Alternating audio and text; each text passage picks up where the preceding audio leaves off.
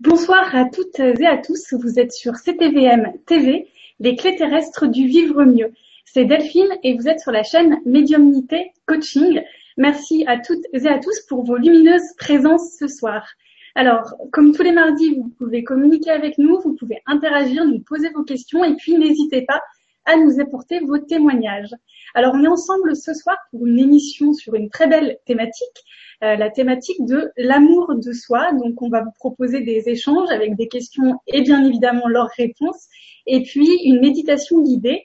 Et pour en parler, j'accueille sans plus attendre Grégory Moutombo. Bonsoir Grégory. Bonsoir Delphine.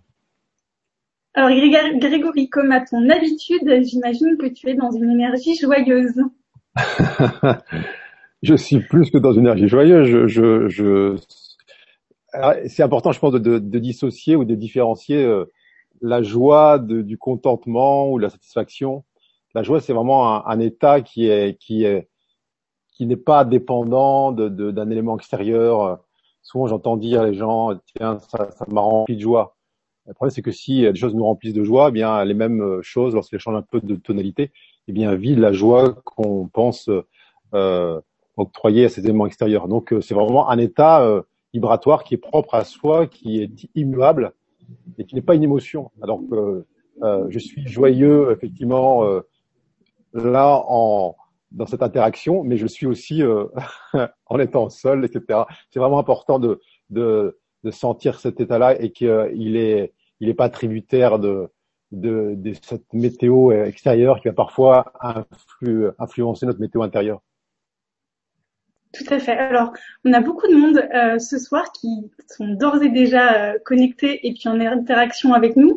Donc, on va saluer David. Merci pour ta citation d'Oscar Wilde. Claire est également avec nous. Euh, Chloé Monin est avec nous. Elle, elle te dit merci d'exister, de nous partager tout ce que tu partages. Ta seule présence est un cadeau. Merci Chloé. On a également Nathalie qui nous dit s'aimer soi-même et de là aimer les autres. Euh, Pierrette qui n'avait visiblement pas d'image, alors j'espère que le, souci est résolu, n'hésitez pas à nous en faire part sinon. On a également Nicole qui nous dit l'amour de soi n'est-il pas la simple reconnaissance de la respiration de la vie en soi? Bonsoir à Palestine également, Claire est avec nous qui nous dit que visiblement ça n'a pas donc peut-être que c'est le, cas maintenant. Euh, bonsoir euh, Cécile, bonsoir Armel, et voilà pour les bienvenus. Donc merci à toutes et à tous pour vos présences. Grégory, euh, bon nombre d'entre nous te connaissent, mais peut-être pas tout le monde. Est-ce que très brièvement, on peut revenir euh, sur ton parcours? Tu as travaillé pendant une vingtaine d'années au service de l'État français, au ministère de la Défense. Tu as occupé des postes à haute responsabilité avant d'être ce que tu es aujourd'hui, un enseignant spirituel, un auteur, un conférencier. Est-ce que rapidement tu peux nous dire euh, quelques mots sur ce parcours? Oui, en quelques mots, effectivement, j'ai passé euh, presque 20 ans dans un euh, bah, au service d'une d'une de l'État. Alors euh, c'est c'est assez euh, joyeux à dire puisque au service de l'État et je suis toujours au service de l'État puisque c'est l'État d'être. et j'aime bien quand même avancer le fait qu'il n'y ait pas de, de discontinuité entre l'avant et aujourd'hui. Pour moi, il n'y a pas de différence entre le le cette, euh, cette mise au service de soi-même euh, avant et maintenant. Alors souvent on me dit oui, mais alors euh, l'armée c'était dur, etc. C'est fermé, sclérosé. Alors puisqu'on parle d'amour de soi ou d'amour tout court, euh, il est quand même à rappeler que dans ce monde dit euh, militaire là, euh, il y a une, une intensité amoureuse qu'il est difficile de retrouver euh, bien souvent dans les, emplois dits civils. Je connais pas beaucoup de postes, de métiers où euh, on est capable de donner sa vie pour son collègue du bureau. Euh, on, est, on est prêt à mourir pour aller euh, lui porter euh, secours. Et alors, on, appelle ça euh, abnégation, on appelle ça euh, sacrifice de soi, mais euh, cette fraternité d'armes, comme on l'appelle, et puis avant toute chose, une fraternité d'âme. Euh, Est-ce que et dans cette, c'est pour ça que je te parle de cette continuité-là, parce que j'ai goûté quand même à des aspects là de l'humanité qui, euh, lorsqu'elle est confrontée, eh bien, à une forme d'intensité, euh, on va dire périlleuse autour d'elle, eh bien, va puiser cette étincelle euh, divine au, au, cœur de chacun, qui est euh, parce que l'autre est un autre moi-même, eh bien, je l'aime autant que je suis, et donc je vais ouvrir mon cœur et oublier la peur qui est autour, qui est l'inverse de l'amour, pour fusionner avec l'autre même si euh, le, le, point de, de, de le, le, point final de cette euh, fusion, de cette jonction, eh bien, est la disparition du corps physique. Alors, c'est important là de bien sentir que, euh, enfin, pour moi, c'était vraiment un fil rouge, qu'il n'y a pas eu un avant, un après. C'est une continuité. Alors, certes, bien sûr, ça prend des formes très différentes. Bien sûr que euh, le, les transmissions qui sont aujourd'hui celles que je propose euh, sont très éloignées de ce que je faisais avant. Mais au-delà des voiles, au-delà des, des, formes, au-delà des filtres, eh bien, on est sur, euh, euh, ça reste, ça reste de l'amour qui se manifeste de manière euh, particulière. Donc en fait, dans ce que tu nous dis, euh, il y, a, y, a, toujours eu en toi cette étincelle, celle de l'amour. Et alors justement, pour entrer dans le cœur euh, du sujet de ce soir, je voulais te poser une première question sur l'amour. Alors qu'est-ce que c'est que pour toi l'amour? Et puis euh, au-delà de ça, je voulais avoir ton avis sur l'amour inconditionnel. C'est un qualificatif dont on parle souvent euh, dans l'univers de la spiritualité. Je voulais savoir pour toi euh, s'il était nécessaire ou bien si, à ton sens, l'amour, en tout état de cause, est de fait inconditionnel. J'aime bien que tu poses cette question-là sur l'amour inconditionnel. Effectivement, dans, comme tu dis, c'est cette mouvance dit spirituelle euh, on parle beaucoup d'amour inconditionnel. Déjà, il faut savoir qu'est-ce qu'on entend par euh, déjà amour tout court. Quoi. Euh, il y a l'amour humain qui est plutôt sentimental, émotionnel, fluctuant. On va employer le même mot pour dire j'aime la choucroute et j'aime ma femme. c'est assez édifiant quand même. Hein. De quel amour on parle? Qu'est-ce qui en nous s'exprime? Est-ce que c'est la partie humaine? Est-ce que c'est le, cœur, euh, je veux dire physique, est-ce que c'est les, hormones, est-ce que c'est l'essence qui rentre en interaction avec l'autre? Qu'est-ce qui euh, s'exprime à ce moment-là? Et comment se fait-il que on soit capable de dire euh, le lundi à, un être, ben oui, je, je t'aime, et puis fin de semaine, je t'aime plus, et chacun en parle de son côté. C'était quoi? Est-ce que c'est de l'amour ou c'est autre chose? Est-ce que c'est un pas plutôt une émotion, un sentiment qui se limite à l'expression euh, là, furtive des trois premiers chakras, qu'est-ce qui se passe véritablement? Alors quand on parle effectivement d'amour inconditionnel, c'est peut-être pour le différencier, le, le distinguer de ces aspects de, de l'amour, mais qui sont plutôt des attractions là magnétiques euh, et qui sont autre chose. Si c'est fluctuant, si c'est périssable, si c'est temporel, c'est pas de l'amour. L'amour est éternel. L'amour n'a ni commencement ni fin. L'amour est une cause en soi. Il n'y a pas besoin d'avoir un objet à l'extérieur pour se manifester. Euh, donc, bien évidemment, quand on parle d'amour inconditionnel, c'est un pléonasme, puisque l'amour n'a pas de condition. Et c'est, le, le, le, terme le moins, je veux dire, le moins enfermant qu'on ait trouvé dans le vocabulaire actuel pour euh, différencier l'amour humain qui est fluctuant, affectif, euh, hormonal, tout ce qu'on veut. Cet amour sans condition, cet amour véritable, cet amour avec un A majuscule, qui est euh, la, le, le, la, le, fondement de tout l'univers, puisque tout tient par cette énergie d'attraction qui maintient la cohésion des mondes et qui maintient au sein des mondes la cohésion de tout ce qui est. Et sans amour, rien ne, rien ne se perpétue. Mais encore une fois, euh, si on parlait de ce terme d'aimer, il est important de, de, de mettre de la conscience sur ce qui est en nous s'exprime. À partir du moment où il y a derrière une forme de souffrance, un attachement, une dépendance, je suis pas en train de, de, de mettre, euh, de dire que c'est pas, ça passe à raison d'être, pas du tout. Mais qu'est-ce qui, euh, quel est le degré d'amour qu'on a envie d'expérimenter? C'est une énième fois cette illusion d'un amour là qui est euh, encore focalisé, qui a besoin d'une forme extérieure pour euh, s'exprimer. Est-ce que, tu dirais, Oui. Non, je t'interromps. Je voulais juste te demander, est-ce que tu dirais que cette forme d'amour-là, c'est euh, justement plutôt une manière de satisfaire des besoins qui sont pas satisfaits bah, euh, Alors, c'est une manière, c'est-à-dire que c'est un, c'est un, un, passage, c'est un processus. Euh, mais on est dans un, un temps, j'ai envie de dire, on est dans un temps où il est demandé à chacun de sortir de cette illusion que, euh, puisqu'on parle d'amour de soi, que l'amour nous est donné par l'autre.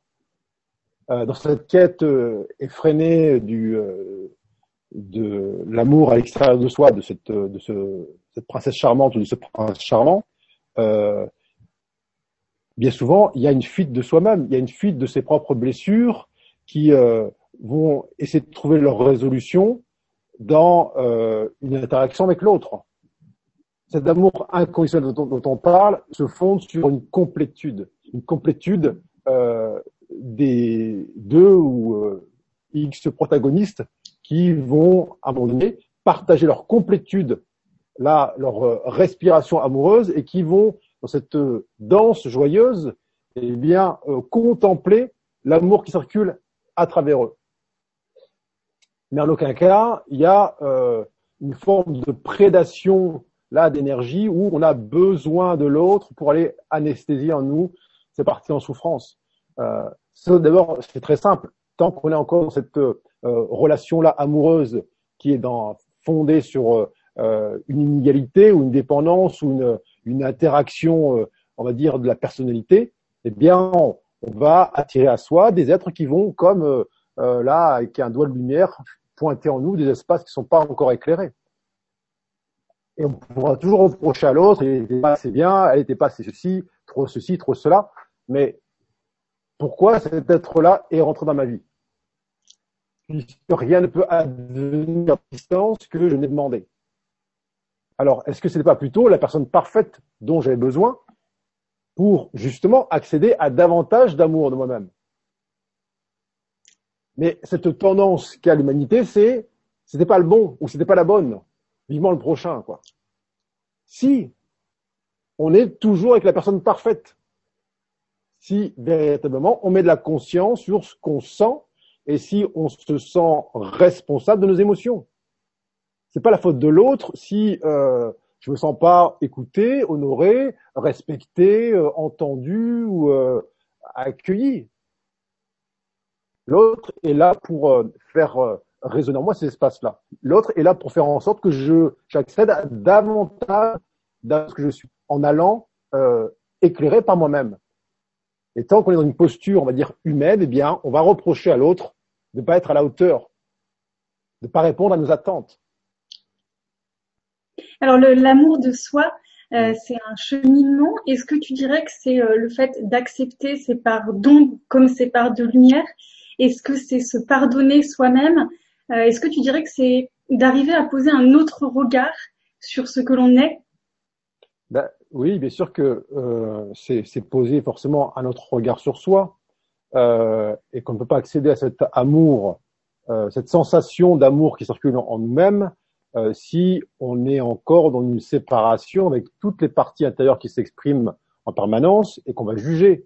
Chaque fois qu'on va poser sur soi un regard qui va euh, séparer, qui va condamner, euh, qui va vouloir rejeter, etc., etc., eh bien, on va maintenir en nous des espaces de séparation, qui sont donc, si qui dit de séparation, rappelons-le, l'amour, c'est cette énergie de cohésion qui maintient l'unité à l'intérieur. Chaque fois qu'il bien, que je vais porter, faire peser sur moi un jugement, une condamnation, sur moi ou sur l'autre, puisque l'autre est pas en sur ce que je suis, euh, eh bien, je vais entretenir ce climat de peur, de séparation, qui est l'inverse de l'amour. L'amour est expansion, et fluidité, est harmonie, et cette peur qui vient, qui est issue du jugement, eh bien, contraction, euh, fermeture, et puis, euh, euh, on va dire, euh, euh, équilibre. Alors pourquoi j'ai équilibre?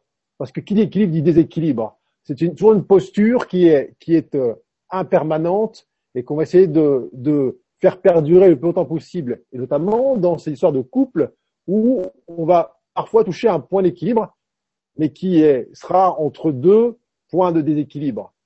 Alors que l'amour dont je parle, avec un A majuscule, a dépassé ce temps de l'équilibre pour entrer dans le temps de l'harmonie.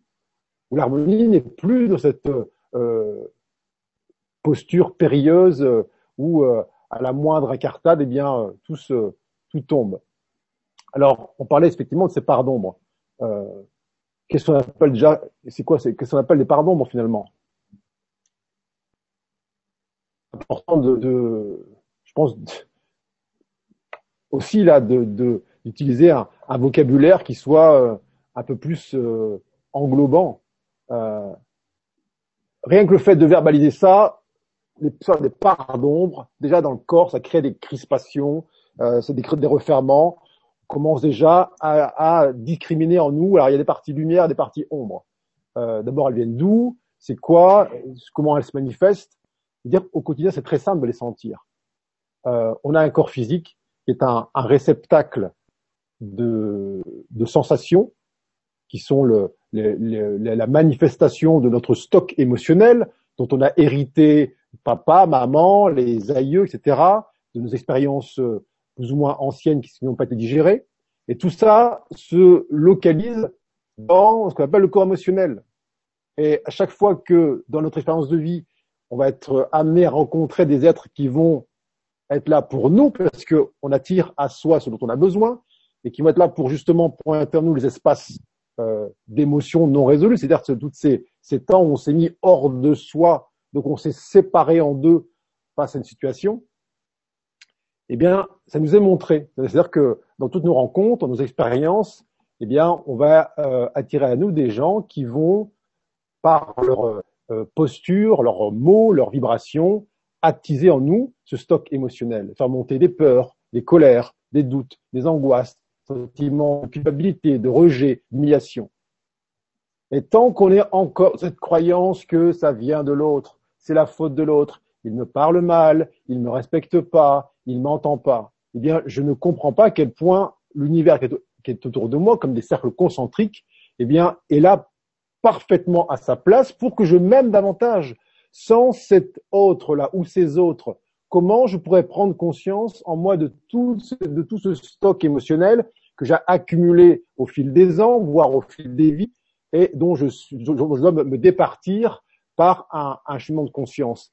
L'autre me sert à ça. Donc, euh, tu parlais tout à l'heure du, du, pardon. Euh, il faut aller au-delà du pardon.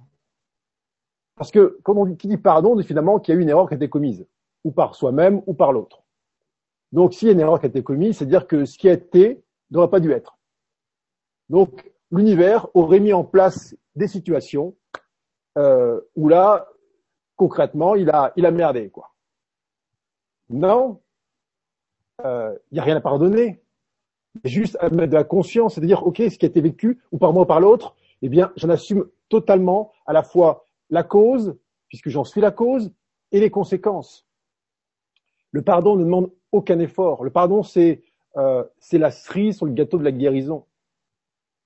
Tant que je suis encore effort ou j'ai du mal, en moi, il y a des, des résistances à cette notion de pardon, c'est-à-dire cette fluidité, dans euh, l'acceptation de ce qui a pu être Eh bien, c'est que simplement, je porte des parties blessées qui ont besoin d'être nourries de l'intérieur. Donc, je suis encore dans une quête. Est-ce que l'autre va s'excuser, va me demander pardon, va reconnaître ses torts? Très bien. Mais est-ce qu'en nous, véritablement, ça va changer les choses? Non, ça ne change rien, puisque l'autre n'était là que pour nous faire prendre conscience euh, d'une faille qu'on portait préalablement à la rencontre. Et nous, on croit que c'est l'autre qui nous a blessés. Alors que l'autre n'a que pour dire, regarde, tu portes en toi une blessure profonde, ancienne, et je suis celui ou celle qui va venir te le montrer. Et qu'est-ce qu'on fait nous? Eh bien, on reproche à l'autre d'être là en face de nous. Alors que c'est notre âme qui précisément lui a demandé. C'est un, une, un contre Adam. Euh, et ça, on a cette euh, capacité telle à oublier nos choix antérieurs que eh bien, on est dans ce déni permanent. Et donc, euh, euh, chaque fois qu'on va se couper de l'autre en disant non, j'ai pas voulu ça, je veux pas que tu sois là, je veux pas que tu me dises ça, eh bien, on se coupe de soi en vérité, on se sépare de soi, parce qu'on on, on est en train de se mentir, on est en train de se dire non, je ne veux pas ça, alors qu'au fond de nous, notre âme aspire à ça, aspire pourquoi C'est pas qu'on on, demande la, la confrontation, qu'on demande le, le, le, les chocs et les frictions, mais sans ces chocs, ces frictions, ces frictions sans ces confrontations, comment pouvons-nous euh, prendre conscience, donc c'est-à-dire mettre de euh, déployer notre soi dans tous les espaces de séparation. Alors, il ne demeure au-delà de tout ça, au-delà du pardon et tout ça, que la gratitude. Le pardon, c'est une étape. À la fin, seul circule entre l'autre et moi la gratitude. C'est nos reconnaissance mutuelle qu'on s'est apporté euh, l'essence, la quintessence de ce que nous sommes afin d'accomplir ce miracle qui est euh, l'amour en soi. Merci.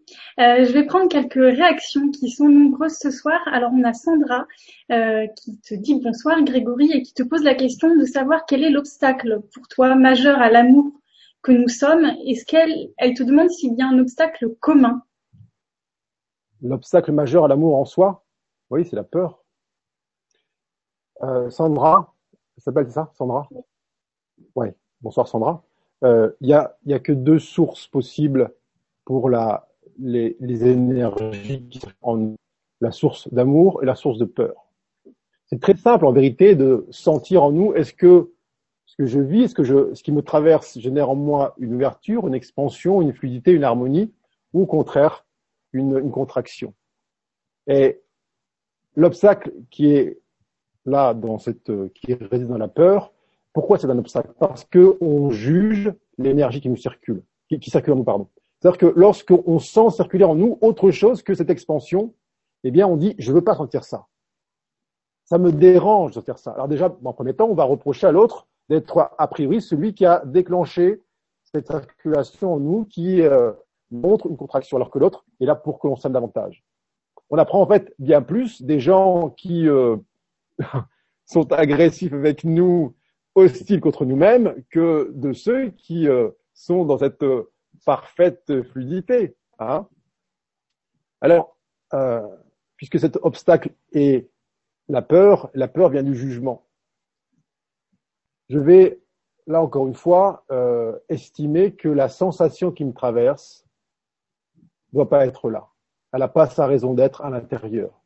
Alors que si je laisse circuler en moi, dans cette enveloppe du corps physique, et ça ne demande aucun talent spirituel, ça ne demande aucun don de perception sensorielle. Souvent on me dit, mais moi, moi je sens rien, je capte rien, par contre j'ai mal partout, j'ai des nœuds, dans la gorge, une boule dans le ventre. Mais si c'est parfait, quelle bonne nouvelle Grâce à ça, grâce à ces sensations que tu sens là, eh bien tu vas pouvoir t'aimer totalement.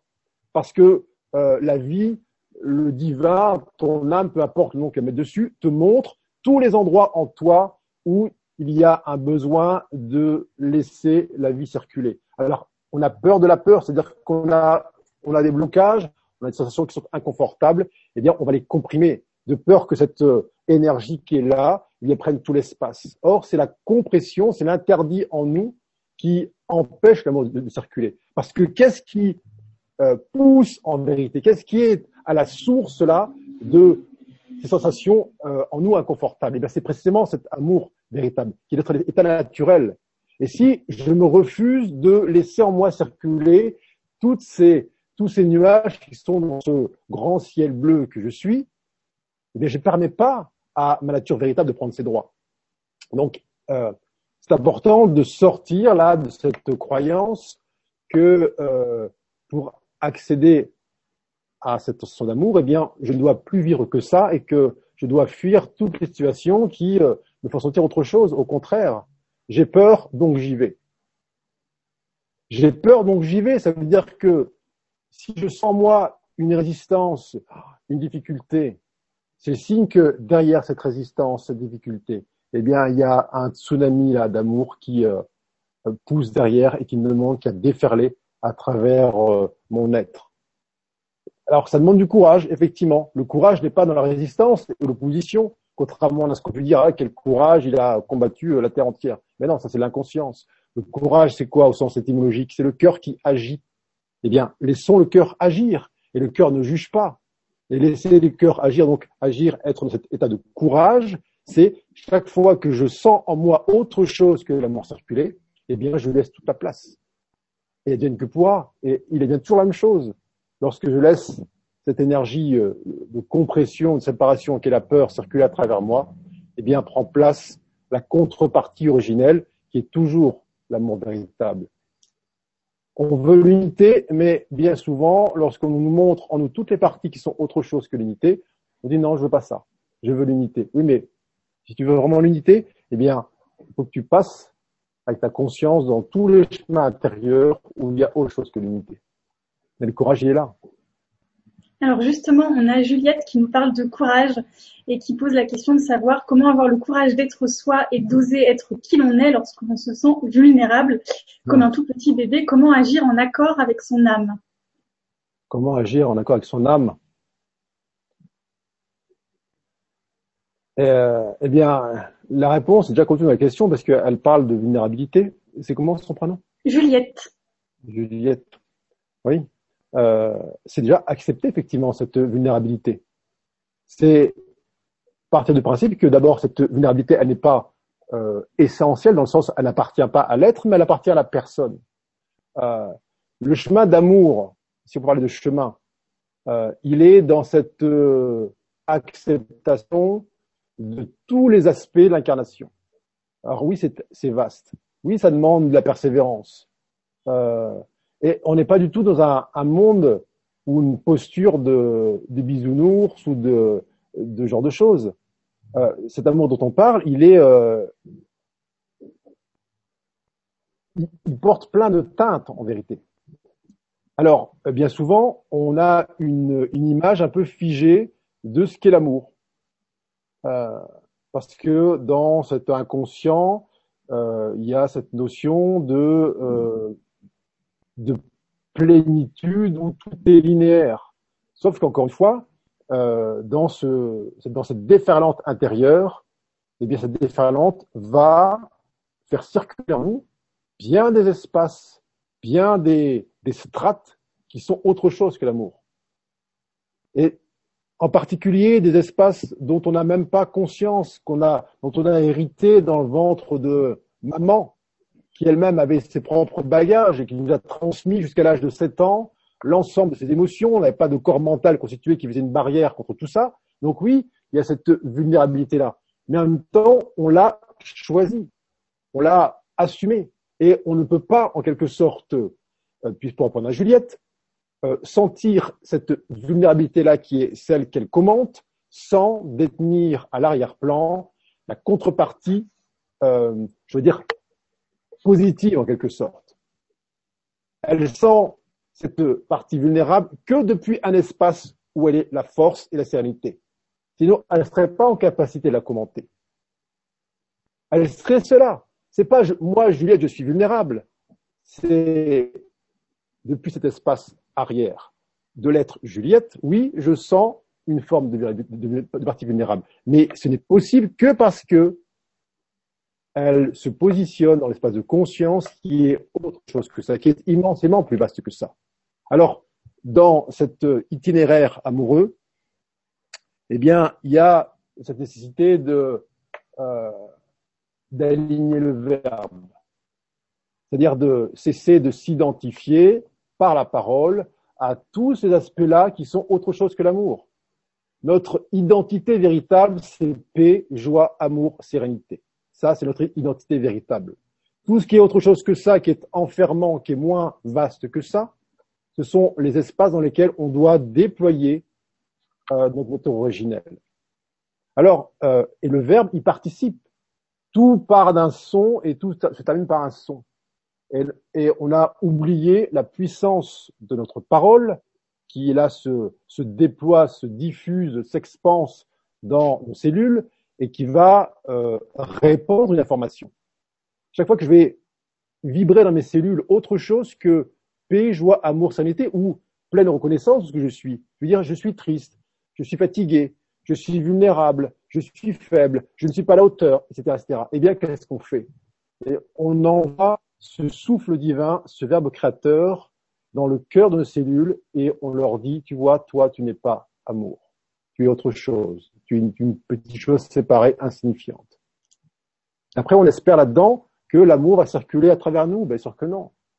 Euh, moi, je, je, suis très à cheval là-dessus.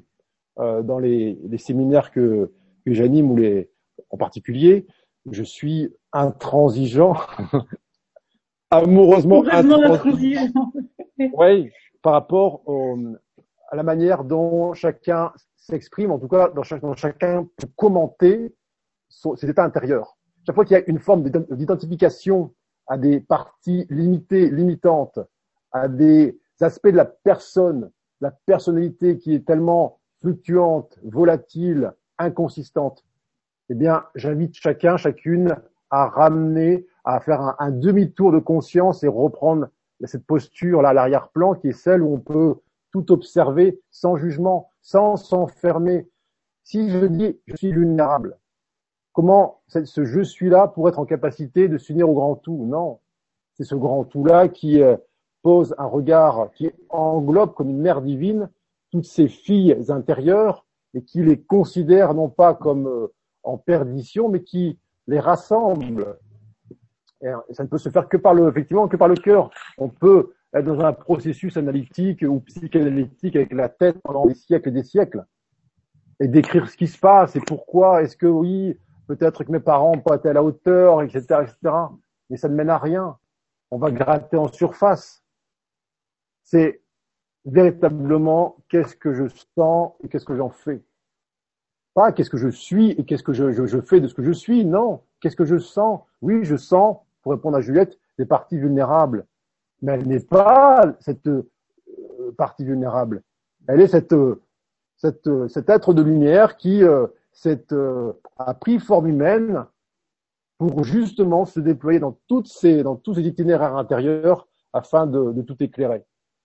Il n'y a aucun, on peut comparer ce, cette incarnation comme un, véhicule de l'âme, il n'y a aucun véhicule qui ne soit pas dimensionné à la capacité de chacune et chacun à le conduire. Ça, c'est un. Le, quand on parle de soit souvent il à l'oubli. Les gens pensent que leur véhicule est trop petit ou trop grand ou euh, il roule pas assez vite. Non, il est parfait. C'est celui que tu as choisi. Reconnais-le pleinement pour ton véhicule de départ. Ah oui, après tu, un peu comme du, on va faire un espèce de tuning amoureux. On va, on va modifier les structures de ce véhicule qui est un postulat de départ, mais qui n'est pas un postulat, un postulat final, et en, aucun cas euh, une caractéristique euh, fondamentale. Merci beaucoup Grégory pour euh, ta réponse à, Juliette. Alors on a beaucoup de questions ce soir. Une autre euh, de Soledad qui un peu dans la même euh, dynamique qui nous dit bonsoir Grégory, j'ai le sentiment de connaître la théorie, de savoir, mais comment faire pour s'unifier? Euh, très souvent, je suis en décalage avec ce qui résonne juste pour moi et je ne pose pas les actes qui seraient en accord. Comment passer de la théorie à la pratique C'est ça. C'est ça. Euh, là, là, encore une fois, on retombe dans cette notion de courage. Effectivement, on peut lire tous les livres de la Terre, faire tous les ateliers, les séminaires du monde. Euh, si le séminaire s'arrête à l'instant euh, où on sort de la salle, ou si l'expérience s'arrête au moment où on ferme le bouquin, euh, rien ne change. Le séminaire commence lorsqu'on sort de la salle. On commence à mettre en application le livre lorsqu'on referme la couverture. Euh, ça demande une expérience directe. Très bien, euh, c'est là où effectivement il faut différencier le savoir de la connaissance. Là, encore une fois, c'est comme le terme d'amour. Eh bien, on va mélanger les deux termes. On parle de savoir, oui, je, je sais, je connais, etc., de manière euh, identique. Ça n'a rien à voir. Le savoir euh, est à la connaissance ce que la jalousie est à l'amour.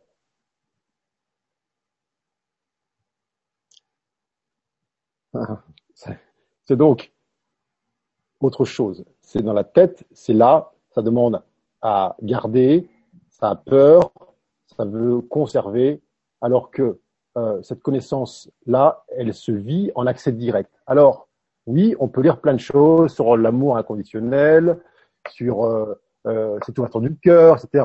Oui, il y a plein de bouquins là-dessus, plein de, stages, d'ateliers, de séminaires.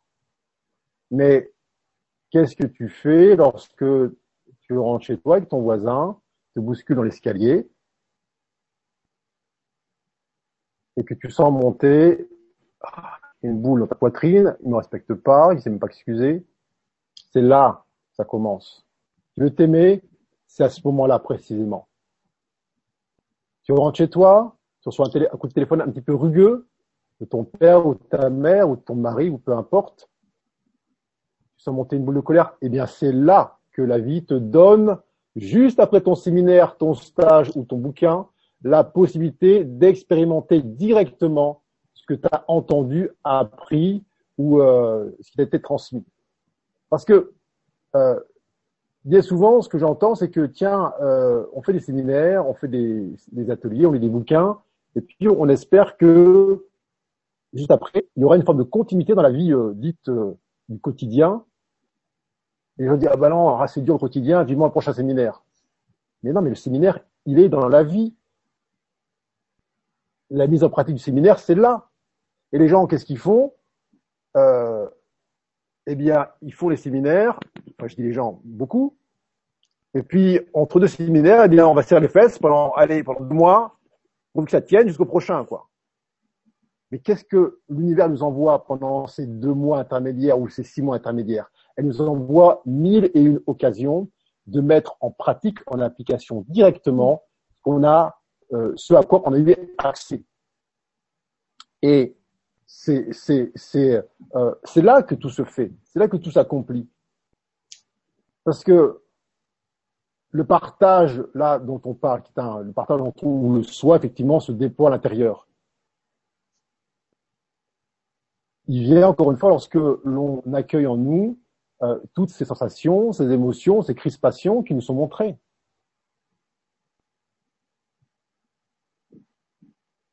ça demande, euh, ça demande encore une fois une qualité essentielle qui est celle de la responsabilité. Rien ne peut advenir dans mon existence, que ce soit le voisin qui me croise dans l'escalier qui me bouscule, le coup de téléphone impromptu euh, au moment où, euh, soi-disant, euh, je m'attendais moins. C'est là ce sont des occasions en or pour développer l'amour de soi, puisque c'est le, le moment que l'univers a choisi pour dire regarde, là, je vais te montrer un espace où il y a autre chose que l'amour qui circule en toi. Là, je vais te donner un cadeau. Je vais t'envoyer une personne qui va euh, stimuler en toi euh, un espace de non-amour.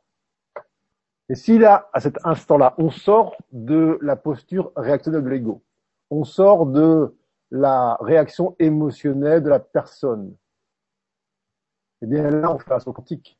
D'une, on se dit waouh, c'est génial, c'est moi qui ai créé mm. ça, c'est moi qui ai fait venir ce type-là, c'est moi qui ai le coup de téléphone. Pourquoi? Pour que je m'aime davantage, pour que je sois davantage amour. Ce qui veut dire que le lendemain, le gars qui était dans l'escalier, quand il me croise, eh bien, il a gagné aussi cet amour que j'ai développé en moi. Donc, à la place de me bousculer, il me fait un grand sourire. Et le prochain coup de téléphone, c'est quoi?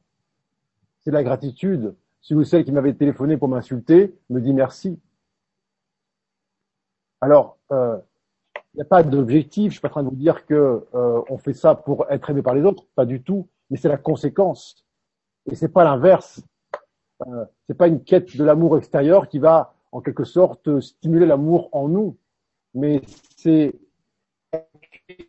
une des opportunités que la vie, l'univers nous envoie pour euh, intégrer parce qu'on parle vraiment d'intégration, intégrer tout ce savoir intellectuel euh, et dire ok, maintenant j'en fais quoi tout ça lorsque euh, la vie me donne l'expérience à vivre. Sans expérience directe, eh bien ça reste dans la tête, c'est pas dans les cellules. Alors on peut en parler pendant des années, des siècles, mais ça vibre pas. On vous vend l'amour, mais il n'y a pas un gramme en stock. Tôt ou tard, la vie vous rattrape. Et c'est pas, c'est pas, c'est pas, euh, euh, euh c'est pas cruel c'est pas sévère, c'est ainsi. Ça demande effectivement un alignement. Tu ne peux pas courir, passer ta vie à courir des stages sur l'amour euh, euh, universel ou que sais-je, et puis lorsqu'on te propose d'être cet amour-là au quotidien, tu dis non, moi je veux être en amour avec euh, les autres du groupe là, les gens de ma de ma famille spirituelle. Ça, c'est un amour, sélectif, un amour conditionnel. Encore une fois, amour bien donné commence par soi-même. Alors, avant de vouloir dire, tiens, je veux aimer le monde entier, je veux donner de l'amour au monde, mais quel amour tu donnes? Tu donnes pas d'amour. Ça, c'est une illusion. L'amour, il n'a ni commencement ni fin. Qu'est-ce que tu veux donner? Ça demande beaucoup de lucidité. Euh, souvent, j'entends, euh, ah moi, je vais, tiens, je vais donner de l'amour aux gens. Euh, je vais, euh, ou je donne beaucoup d'amour, et puis je n'en reçois pas. Et qui donne de l'amour là-dedans Et qui se plaint de recevoir en retour. Est-ce que c'est l'être qui a cette commune lumière, qui a ni point d'origine, ni point, ni point de destination. Il faut être simplement, est-ce que j'ai encore une attente dans cette euh, dimension? Est-ce que l'état d'amour qui est le mien attend un retour des autres ou pas? Ça demande le courage d'aller jusque-là aussi. Euh, une chose que, j'aime à dire, bon, qui, qui va plaisir à tout le monde, mais je dis quand même, lorsque parfois il y a des, des ce qu'on appelle des hugs là, dans, dans les séminaires, etc. Souvent, enfin, parfois on me dit, ah, je te donne de l'amour. Et puis euh, tu sens une aspiration. Je lui dis, non, mais il faut, juste pas se leurrer, quoi tu donnes pas d'amour, là, tu es en train de te servir. Mais c'est pas un problème, puisque c'est pas moi qui donne. C'est pas, c'est pas ma petite personne qui donne quelque chose là-dedans. C'est, c'est plus vaste que soi. C'est une, une source qui coule à travers soi. Mais tant qu'on croit encore qu'on, c'est nous qui donnons quelque chose, il se passe quoi? Eh il se passe qu'effectivement, il y a une, il y a une fuite énergétique, il y a une déperdition. Et lorsqu'on dit, bah, moi, je donne beaucoup aux autres, puis, euh, du coup, je, j'ai pas, j'ai pas de retour et je finis mes journées, euh, euh, éreinté, notamment dans le dans cette euh, ce cadre thérapeutique. Ben, c'est qui donne, c'est la personne qui donne, c'est l'ego qui donne. Forcément, il s'épuise puisqu'il a il a un commencement et une fin. Il est temporel. Alors que si tu es amour, qui est donc la source, et la source n'a ni commencement ni fin. Alors, je sais pas pourquoi je te parle de ça, mais c'est juste. Non, non, mais c'est tout à fait juste. Avec la question. Alors, euh, je, vais, poursuivre peut-être avec euh, les, nombreuses euh, questions. On a Chantal qui nous dit bonsoir Grégory, toute l'équipe de CTVM TV et tous les autres cœurs d'amour. Merci pour ce cadeau. Euh, alors, je vais, je vais les prendre dans l'ordre. On a Mathilda qui nous dit l'important est de vivre l'expérience soit face à soi ou soit face à la nature. Les révélations se font dans notre quotidien, dans nos altitudes, nos actes, nos actions être en conscience, c'est cela. Merci Mathilde pour euh, ce témoignage. Bonsoir, je remercie infiniment Grégory de ce qu'il est. Votre chemin est humilité et sagesse, lumière et paix. Cela me rappelle la sagesse terrienne qui m'habite dans notre vie quotidienne. Nous sommes tous une lumière pour l'autre. Merci Mathilde. Et puis on a Amélie qui nous dit bonjour à vous deux, merci d'être là. J'apprends à m'aimer davantage, à aimer ce qui se présente en moi. Je sens que ce n'est pas toujours facile. Comment intégrer cet amour de soi et savoir que nous ne cherchons plus un complément dans le désir de relation? C'est un peu ce que tu disais. Euh, euh oui, ça, demande un peu de, oui, effectivement, ça demande un peu d'honnêteté dans cette. Euh, est-ce que oui, euh, je suis dans une recherche d'une une complétude qui me sera donnée par l'autre, ou je suis déjà complet et j'aspire simplement à partager cette complétude amoureuse avec quelqu'un. Euh, la vie est parfaite pour répondre à la question, puisqu'elle nous enverra toujours des êtres qui vont nous enseigner ça. C'est pas la peine de se poser la question. Hein. La vie s'en charge. La vie est parfaite et on est tous responsables. C'est ce que tu, tu disais tout à l'heure. Si tu n'es pas complet ou complète dans euh, l'émanation de de ta lumière intérieure. Enfin, quand je dis complet, c'est vraiment, c'est pas je pas de jugement là-dessus, mais dans le sens, euh, euh c'est question de soi. Eh bien, la vie t'envoie en permanence des êtres qui vont te, te signifier ton incomplétude pour que tu t'aimes davantage. Alors, si là tu restes dans la personne l'ego, tu vas dire, bah, c'est pas le bon ou c'était pas encore la bonne. Si c'était la bonne pour que tu t'aimes davantage. pour que tu accèdes enfin à cette complétude. Alors, la sensation est totalement autre parce que euh, dans, cette, dans ce partage de la complétude, eh bien, il y a une, une troisième énergie qui naît. C'est pas 1 plus 1 égale 2 ou 1 plus 1 égale 1 dans cette notion de fusion où les deux euh, disparaissent. Non, c'est 1 plus 1 égale 3.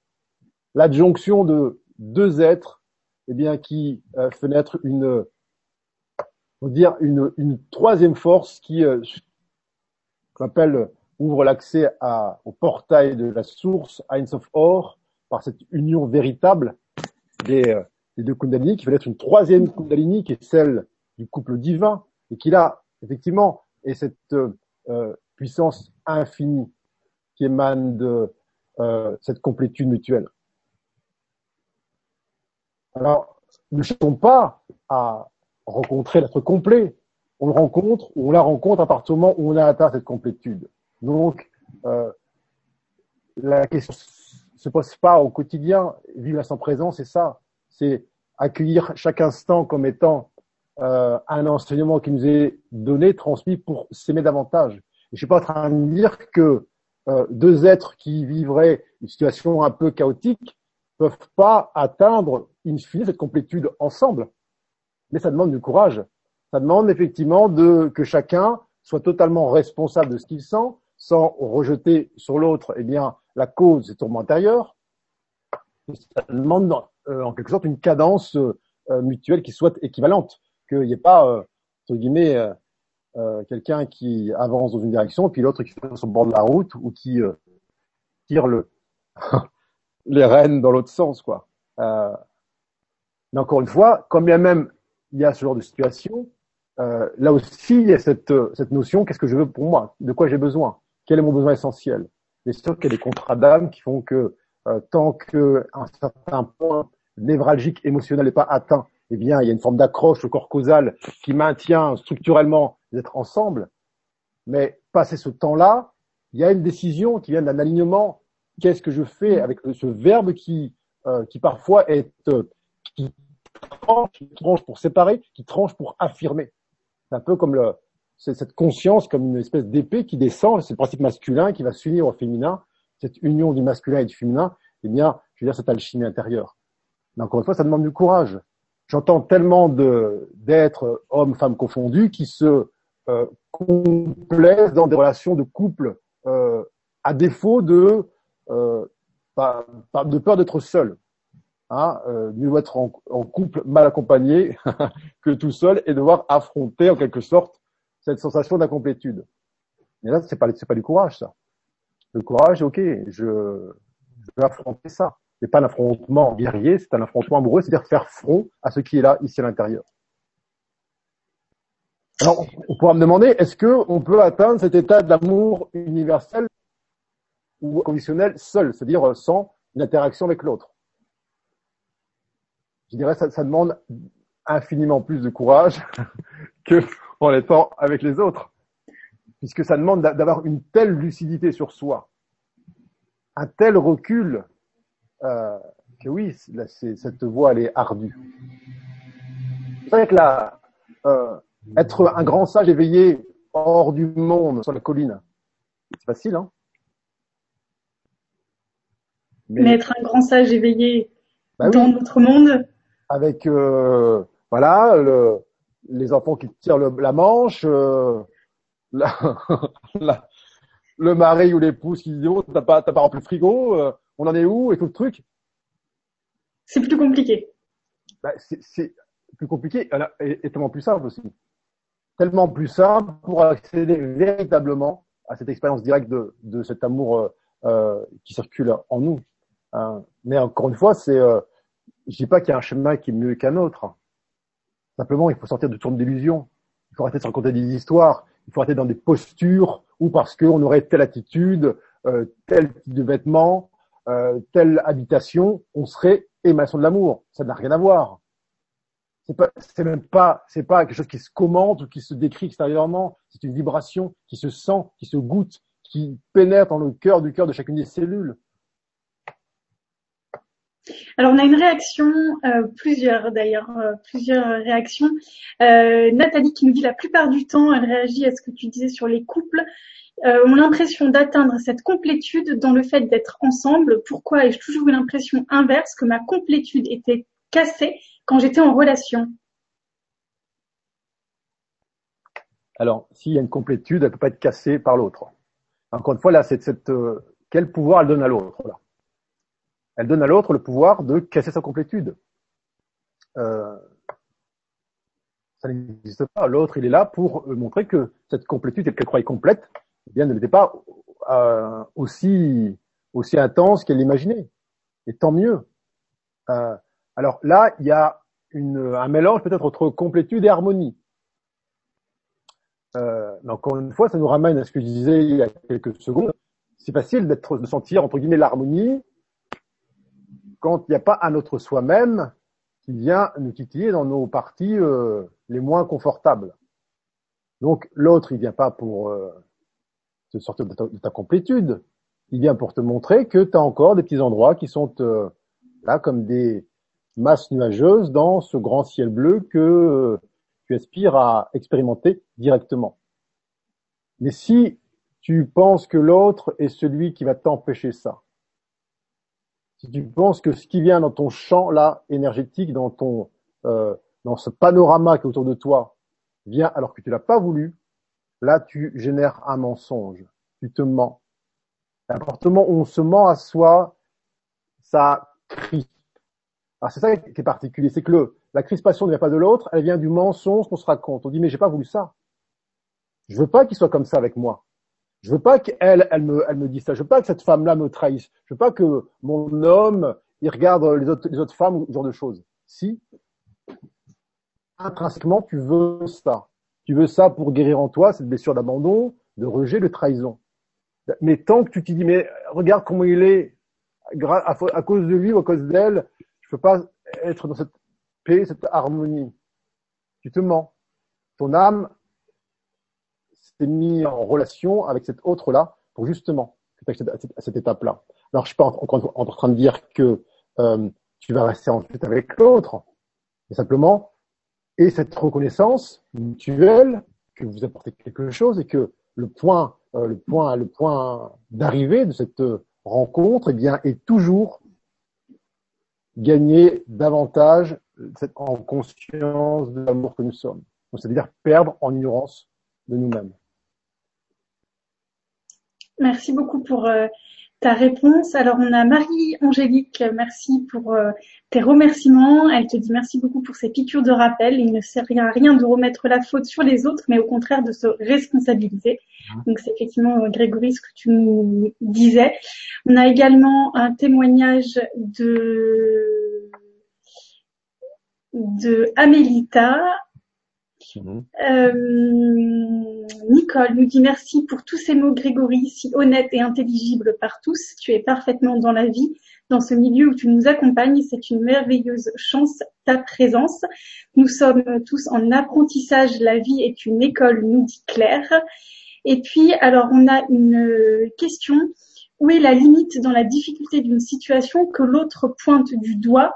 Qui nous montre nos zones de non-amour et le respect de soi C'est une question d'Amélita. Très bonne question. Euh, effectivement, euh, on va donner un exemple assez, euh, assez parlant. Un couple euh, avec une, un, un, mari violent qui euh, frappe sa femme. Alors, est-ce que la solution est dans la fuite immédiate euh, pour éviter les coups Alors, bien sûr qu'il y a un instinct de préservation de ce qui est, qui est peut-être privilégié avant toute chose. Mais si c'est juste une fuite, avec encore une fois euh, cette euh, répulsion sur l'autre de la charge émotionnelle. Le prochain compagnon aura, sera porteur de la même violence, soit verbale, euh, comportementale, émotionnelle ou affective, et rien ne sera résolu.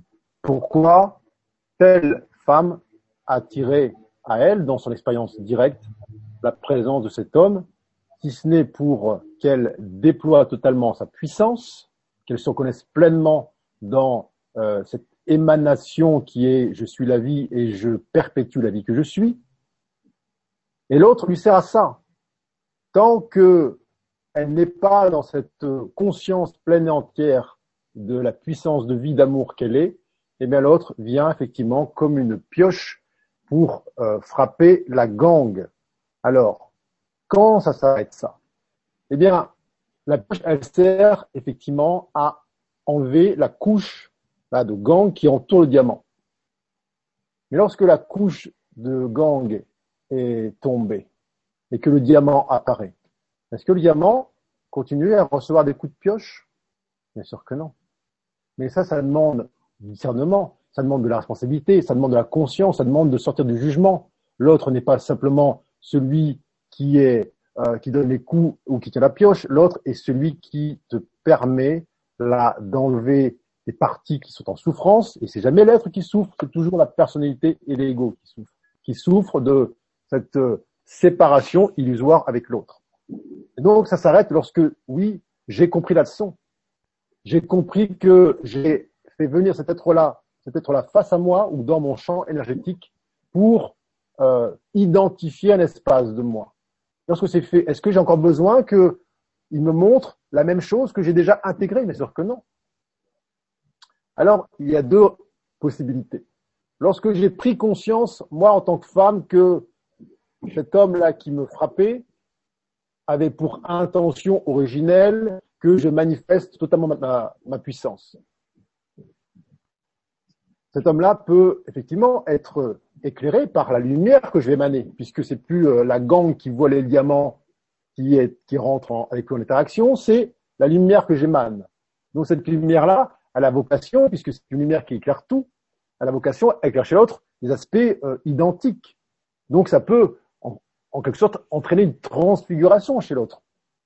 Ou pas. C'est dans le ou pas que tu résides. C'est dans le ou pas que le discernement est. Est-ce que je vais attendre toute une vie que l'autre change Ou est-ce que je rêve cet aliment? Qu'est-ce qui est bon pour moi ici et maintenant? Qu'est-ce qui est juste pour moi? Encore une fois, c'est un amour qui n'a pas d'attente. Euh, on a beau tirer sur un bras, ça va pas le faire pousser plus vite. Seule la lumière qui euh, s'applique dessus fait qu'il grandit. Alors, euh, La question, elle est toujours, est-ce que je fais face ou est-ce que je fuis la situation? Et la réponse est très simple. Ce que je fuis le lundi me sera remontré le mardi. Donc, l'apprentissage, il est là. Si jamais c'est une fuite, tôt ou tard, je serai confronté à la même stimulation. Alors, ce sera un décor différent, ce sera un vêtement différent, ce sera des rôles différents, mais ce sera la même chose. Alors, euh, tout ça, ça se, découvre au sens, on enlève des voiles, ça s'affine, mais on accède à ce même point entre est-ce que je suis pleine conscience de ce que je suis ou est-ce que je fuis là la situation. Et la vie est parfaite parce qu'elle nous, elle nous montre euh, comme un enseignant qui est euh, d'une patience absolue, infinie, elle répète la leçon, elle répète, elle répète, jusqu'à ce que la leçon soit intégrée, pas juste entendue et apprise dans la tête, mais qu'elle soit intégrée et vécue. Alors, justement, pour euh, pouvoir intégrer, on a Mathilde qui nous dit, euh, qui nous pose la question du silence. Donc, elle nous dit, on parlait tout à l'heure du verbe euh, qui était puissant. Qu'est-ce que tu penses du silence? Hmm. C'est Qu'est-ce que je pense du silence? Déjà, je, je pense rien du silence parce que le silence ne se pense pas, il se, il se vit. Euh, c'est l'espace depuis lequel on observe. C'est-à-dire que euh, c'est le cœur du cœur du cœur qui est un espace de silence primordial qui nous permet de d'accueillir tout ce qui est sans juger. C'est l'espace de la compassion. Mais une compassion, encore une fois, qui n'est pas une posture, qui est un état, qui ne demande aucun effort.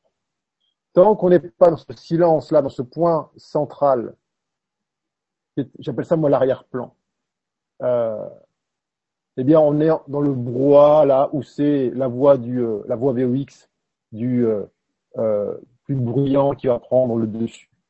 Cet espace de silence primordial nous permet de retrouver cette sensation de la fondation que nous sommes, de retrouver le goût de cette joie, cette paix, cette sérénité, cet amour véritable, et de cesser de s'identifier aux, euh, aux, turbulences extérieures.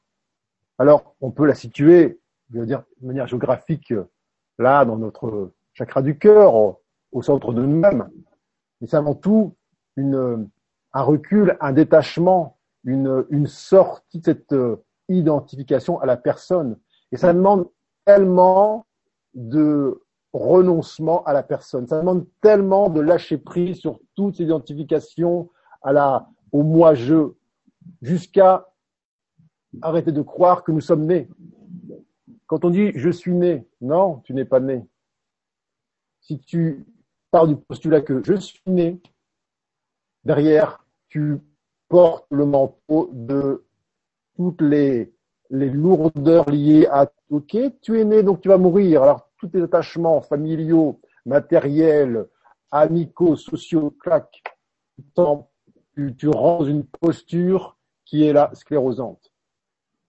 L'espace dont je parle, cet espace de silence primordial, eh bien, il n'y a pas naissance et mort. C'est, oui, tu conçois qu'il y a un aspect de toi-même qui a plus forme une, qui vit effectivement naissance.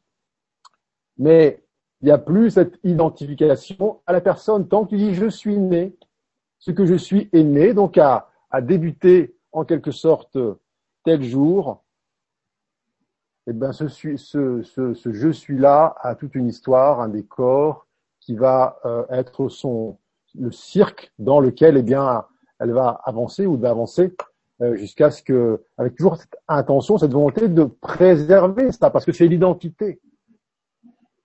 Alors ce que je dis est un peu euh, absolu, mais puisqu'on parle de ce silence primordial, il est là. C'est le silence du soi. C'est autre chose que la personne. C'est on n'est plus dans le faire, on n'est plus dans l'action, on n'est plus dans la réaction, on n'est plus dans l'émotion, on est dans cet état supra-humain qui est cet état de euh, pour lequel eh bien beaucoup d'êtres sont incarnés avec cette intention de d'ascensionner, c'est-à-dire d'amener le plus haut degré d'eux-mêmes dans les parties les plus denses, c'est-à-dire amener le grand tout et cesser d'enfermer euh, ce grand tout dans cette forme humaine euh, et croire qu'il y a une séparation entre déjà entre euh, cet espace-là qu'on est expérimenté de manière directe et puis euh, ce qu'on appelle le divin et bien évidemment aussi avec les autres.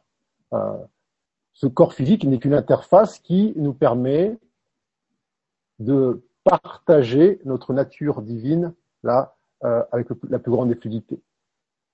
Alors on a une réaction, pardon, je te laisse. Ouais. Non mais si chaque être humain là sentait que le corps physique qui voit dans la glace ce matin est juste une interface neutre, en tout cas à vocation, qui a vocation à être neutre, lui permettant de se reconnaître en l'autre au-delà de la forme, c'est-à-dire sentir cette vibration qui traverse ses cellules, qui va danser avec dans cette, j'appelle la symphonie des âmes. Euh, on aurait pu cette cette cacophonie là euh, mondiale. Non, on y travaille bien sûr que de plus en plus ça danse, de plus en plus l'harmonie euh, se, se, diffuse.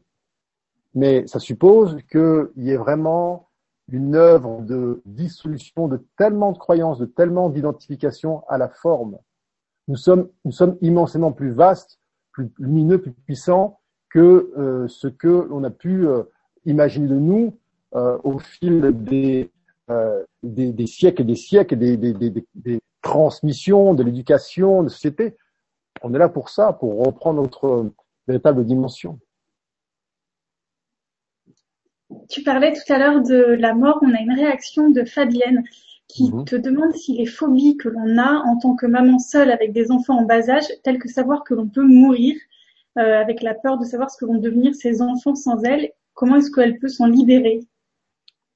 Alors, Ça, c'est intéressant. Effectivement, euh, la, la, peur liée à cette notion d'amour humain. Euh, je vais être très clair. Souvent, on assimile j'ai peur, une mère, une mère qui a des enfants ou euh, le mari de sa femme ou peu importe, j'ai peur pour l'autre parce que je l'aime. C'est ce qu'on dit, non? Oui. Non, c'est pas ça. On n'a pas peur pour l'autre. On a peur pour soi. On a peur de devoir affronter, en quelque sorte, la perspective de cette illusion de la séparation. Et on est dans cette sensation d'incomplétude, et donc on se dit, tiens, n'étant pas complet, si l'autre disparaît, je vais sentir ça, je vais sentir cette, cette béance en moi. Et donc on dit que j'ai peur pour toi. Tant de mères qui voient leur adolescent là qui euh, fait des postures euh, acrobatiques sur le, le, scooter ou le skateboard, ou euh, qui va se faire le mur le soir et puis j'ai peur pour mon fils. Non, non. T'as peur pour toi. T'as peur qu'il aura quelque chose et que y aura quelque chose, et eh bien tu es à expérimenter de manière directe cette illusion de la séparation. Croire que l'autre, sorti de sa forme physique, n'existe plus. Donc tu es confronté à ta propre illusion à toi-même, à la propre croyance que tu es ce corps-là et que tu es que ce corps-là. Et donc si ce corps-là t'est enlevé, eh bien tout s'arrête. Alors euh, la mère avec ses enfants, c'est la même chose. Est-ce que ces enfants sont juste euh, des petites choses insignifiantes là, qui ont besoin d'aide, de support, de soutien, ou ne sont-ils pas des âmes parfaitement conscientes du choix qu'elles ont fait de prendre cette terre-là certes célibataires ou euh, euh, isolés, ou peu importe, parce qu'ils ont totalement besoin de cette situation pour gagner en amour d'eux-mêmes. Et si elle porte sur ses enfants un regard de peur, eh bien, elle les enferme dans une posture limitante. C'est-à-dire, j'ai peur pour mes enfants. C'est-à-dire, je, je, je considère que ils pourraient vivre des choses qu'ils n'ont pas demandé à vivre. Ils vivre des choses qu'ils n'ont pas souhaitées. Ou que l'univers leur mettrait euh, sous le nez contre leur gré. Ça suppose, là oui, de changer de posture. Ça suppose de regarder ces enfants non pas comme des enfants, mais comme des âmes parfaitement conscientes et responsables et qui ont choisi leur mère, là peut-être pour, leur, pour sa solitude, pour cet isolement, et qu'ils ont besoin de ça. Et que si elles portent sur eux un regard de peur, eh bien, elle les enferme dans quelque chose. Moi, les fois, on m'a dit, euh, dans ma, mon itinéraire antérieur, quand je partais euh, par Mons et par Vaux euh, dans des pays moyennement accueillants, on a peur pour toi. Je dis, mais non, mais arrêtez de vous, de vous mentir, vous avez peur pour vous. Vous avez peur d'être confronté à, à l'idée que bah, je sois plus là physiquement et que bah, vous soyez confronté à votre à votre souffrance intérieure, à votre incomplétude. Bon, je vais un peu les mots un peu plus imagés, mais l'idée était là. Mais je dis, mais vous pensez que ça m'aide? Ça, me, nourrit de vous, que vous me disiez ça, on a peur pour toi. On sent l'énergie de peur qui arrive sur nous, là. Oui, effectivement, on n'a pas besoin de ça. On a, a suffisamment de choses d'éléments à gérer nous-mêmes pour en plus que ceux qui sont les plus proches de nous nous envoient la vibration de séparation, séparation, je crois en la séparation, j'ai peur pour moi, j'ai peur pour moi, j'ai peur pour moi, et je me raconte une histoire en disant j'ai peur pour toi. Non.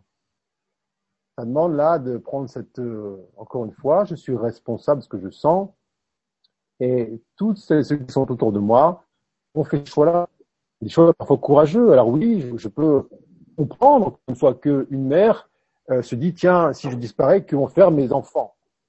Et ils vont faire ce qu'ils ont à faire. Ils ont ils ont choisi cette mère là pour ça.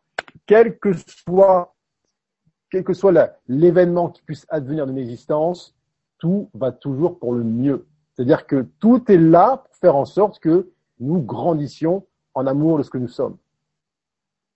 Rien ne nous détruit.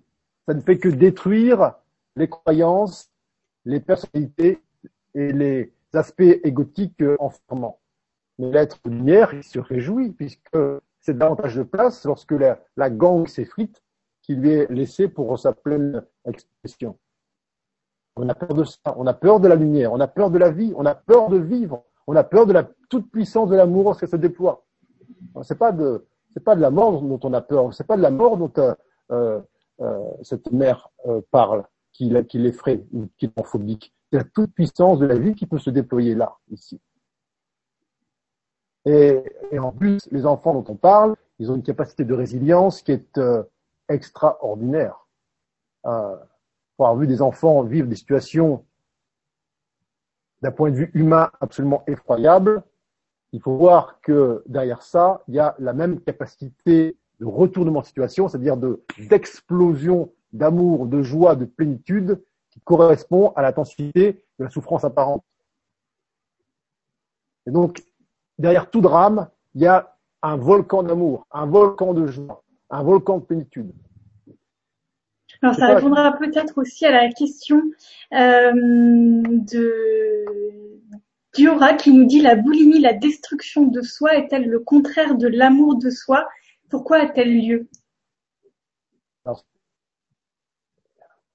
pas de destruction de soi. Le soi, le soi est indestructible. Là, c'est, ce sont des aspects de la personne, de l'ego, qui euh, rentrent en lutte les uns avec les autres. Ce sont des, luttes intestines, des luttes internes qui appartiennent au domaine de la personnalité, de l'être incarné, mais qui n'ont rien à voir avec le soi. Le soi est indestructible. En tant de d'amour de soi, euh, j'en ai fait une mensuelle là-dessus, et j'avais compris que c'était en, en vérité, c'est une, une pure ineptie. Le soi est déjà amour. Donc, il n'y a pas d'amour de soi, il y a amour tout court.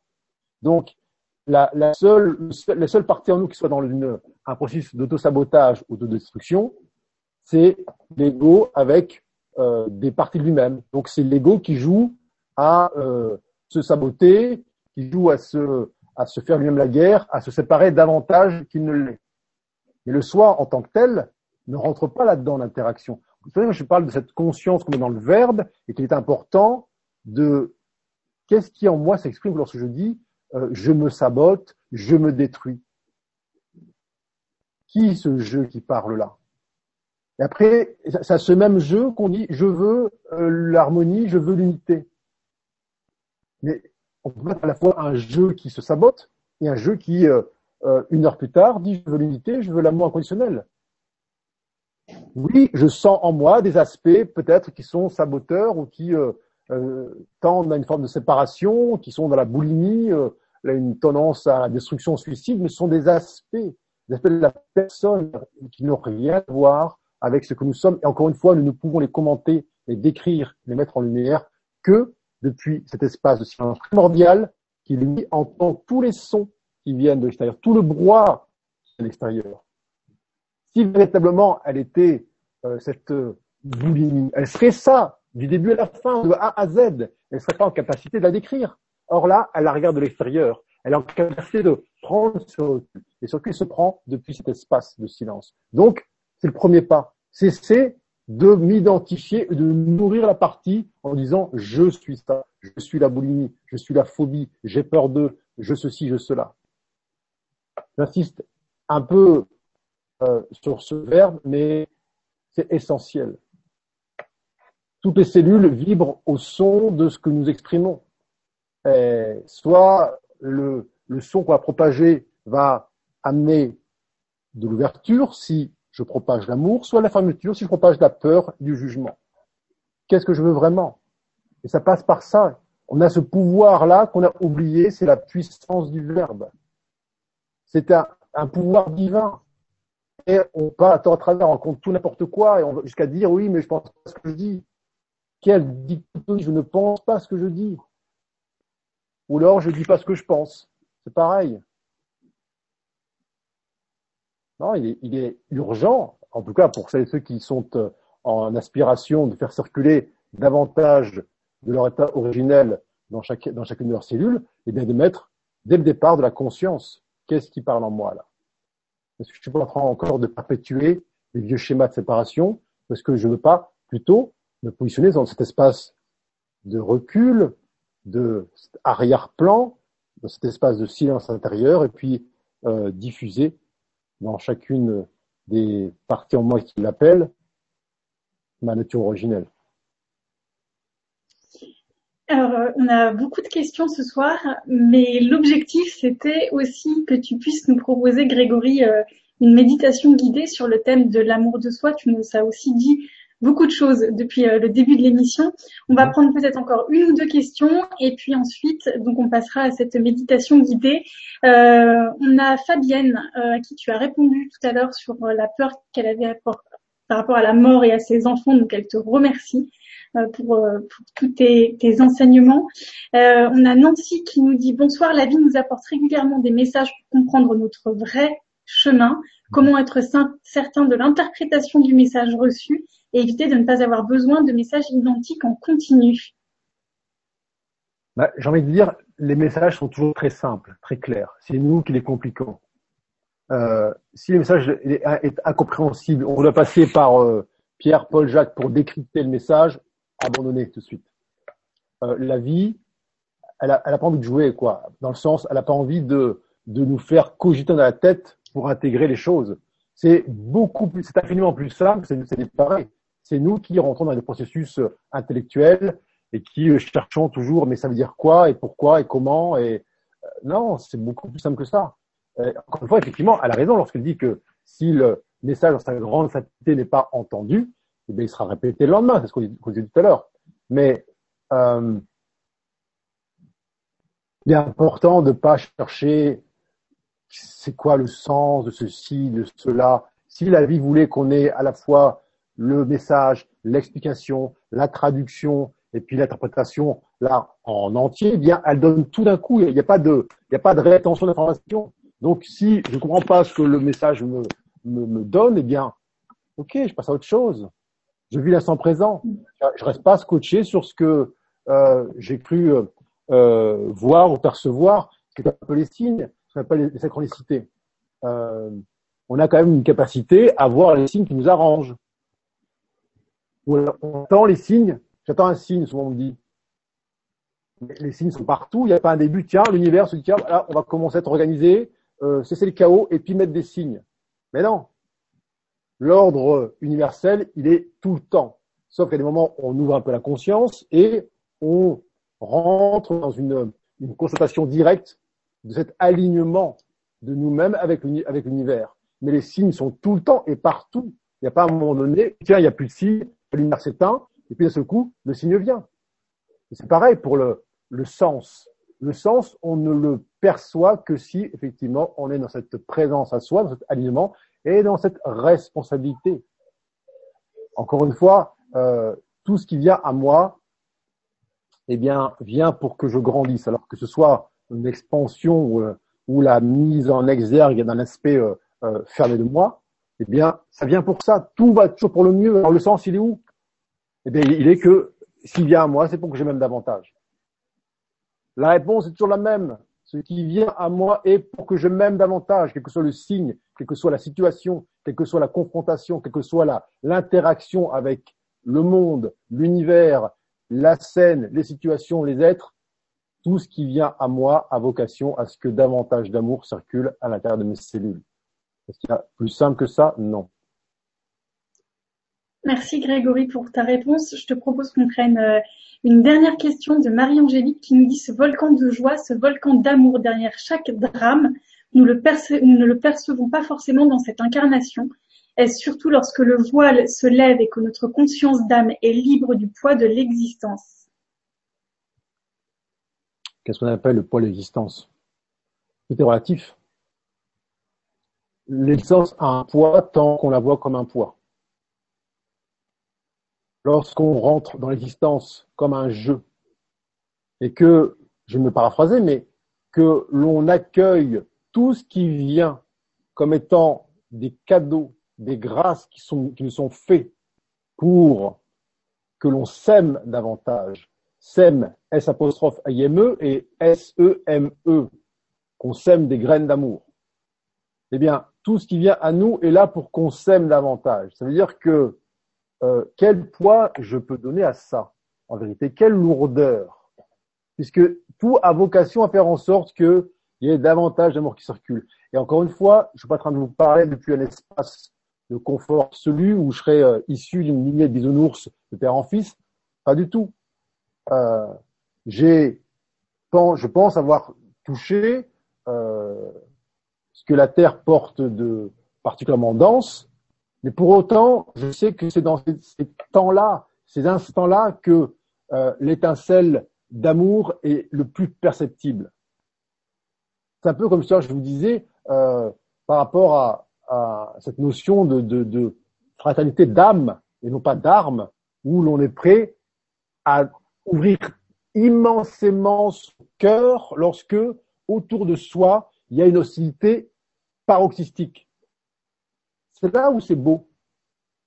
On se rend compte que finalement cette lourdeur du monde que l'on déplorait, eh bien, elle nous permet d'ouvrir grand le cœur. Et que lorsque finalement tout va bien, tout est cool, eh bien chacun peut vivre tranquille. Alors que si on prend conscience que cette fameuse lourdeur du monde, cette intensité euh, frictionnelle du monde, eh bien, nous amène à ouvrir grand le cœur, eh bien, on pose un regard sur cette existence qui n'est plus celle de la lourdeur, mais celle de la joie, de la légèreté et de la fluidité.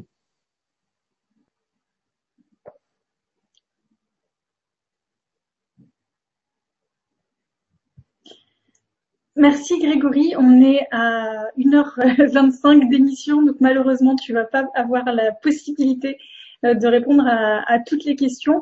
Mais la méditation guidée que tu vas nous proposer est en soi euh, un formidable outil euh, qui peut nous permettre à toutes et tous d'aller vers l'amour de soi. Donc vous allez pouvoir suivre cette méditation maintenant en direct. Et puis bien évidemment autant que vous le souhaiterez plus tard en replay puisque la, la, vidéo sera à disposition sur sur internet sur différents canaux.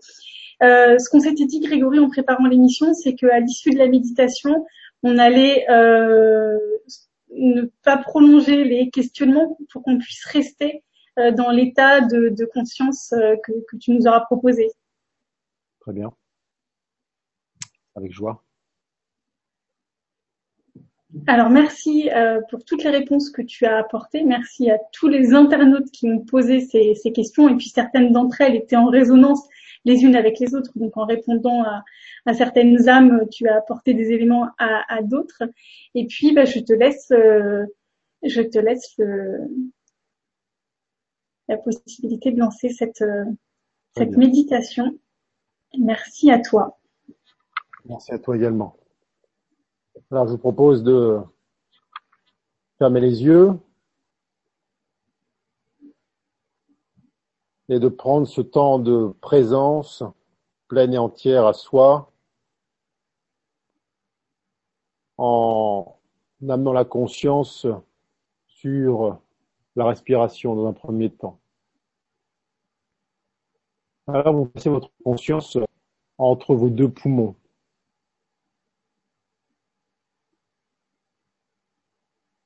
Et là, depuis cet espace central au cœur de la poitrine, eh bien, vous allez commencer à observer cette respiration.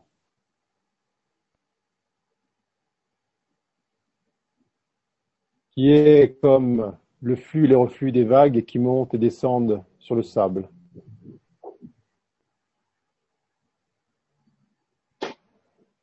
Alors vous observez l'air qui rentre et sort de vos poumons, indépendamment de toute action de votre part toute démarche, toute volonté. Vous observez l'air qui rentre et sort des poumons. Et ce n'est plus une action de votre part, c'est un état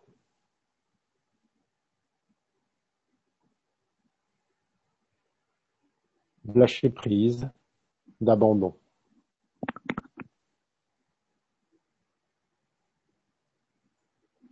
Et peu à peu, vous sentez que ce n'est plus vous qui respirez, c'est l'univers qui respire à travers vous.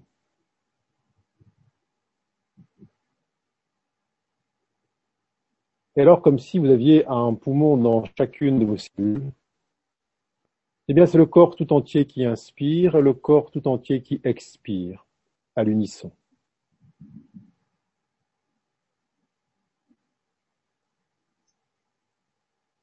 Et progressivement, eh bien, vous rentrez dans cette conscience globale du corps physique, où vous percevez chacun des mouvements intérieurs, chaque tension, chaque crispation, du chaud, du froid. Chaque mouvement, tout est accepté et accueilli sans aucune forme de jugement, de discrimination ou de sélection. Accepter n'est pas une action, c'est un état, ne rien vouloir d'autre que ce qui est ici et maintenant. Alors si ici et maintenant, il y a à tel ou tel endroit de votre corps une tension, une difficulté, une oppression, eh bien, elle est totalement acceptée et accueillie. la conscience n'est pas simplement là localisée au cœur de la poitrine, elle se déploie dans tout le volume intérieur du corps physique et elle observe amoureusement chacun des mouvements qui peuvent là se manifester parce qu'ils sont autorisés. Et plus vous allez autoriser ces mouvements intérieurs, plus ils vont se révéler progressivement à vous, sans filtre, sans voile.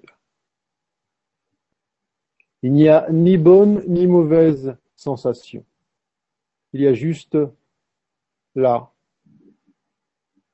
une énergie qui circule en vous et qui demande simplement à pouvoir se mouvoir en toute liberté dans la globalité de ce corps physique.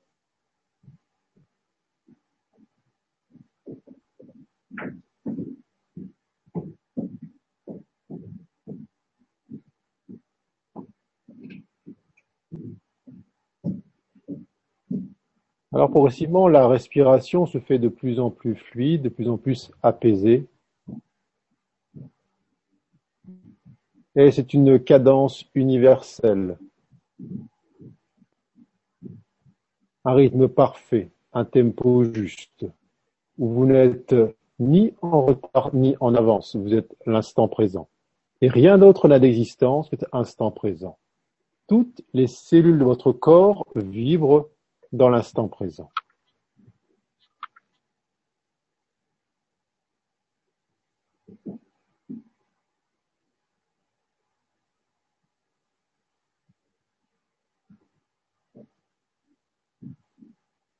Alors, cette sensation globale du corps physique, je vous propose d'oublier la configuration intérieure du corps physique, oublier vos organes, oubliez vos os, oubliez tous les muscles et leur organisation.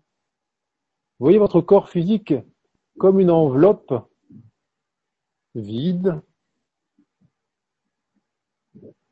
cristalline, qui a besoin d'être totalement examinée, visitée dans ses moindres détails.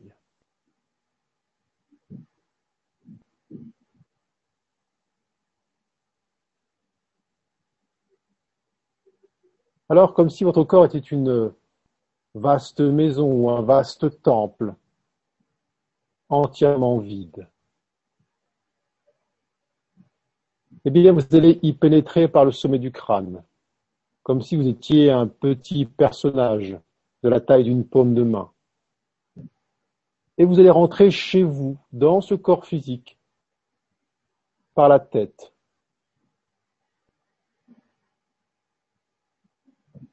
vous allez prendre la température intérieure, vous allez prendre le pouls, vous allez saisir, ressentir l'ambiance que là, qui se déploie dans cette première pièce, ce premier espace qui est cette euh, boîte crânienne, cette tête dans laquelle vous rentrez. Quel est le climat à l'intérieur? Est-ce plutôt fluide, ouvert, frais, chaud? Quelle que soit la sensation, eh bien vous la laissez se déployer, prendre de la dimension, de l'espace.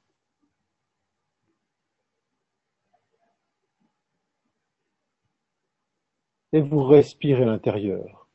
Et vous sentez que il y a la possibilité de créer, de générer des ouvertures permettant une communication plus grande, plus intense entre l'intérieur et l'extérieur, comme des fenêtres que vous ouvrez en périphérie de la tête, permettant une plus vaste communication entre le dedans et le dehors et entre le dehors et le dedans.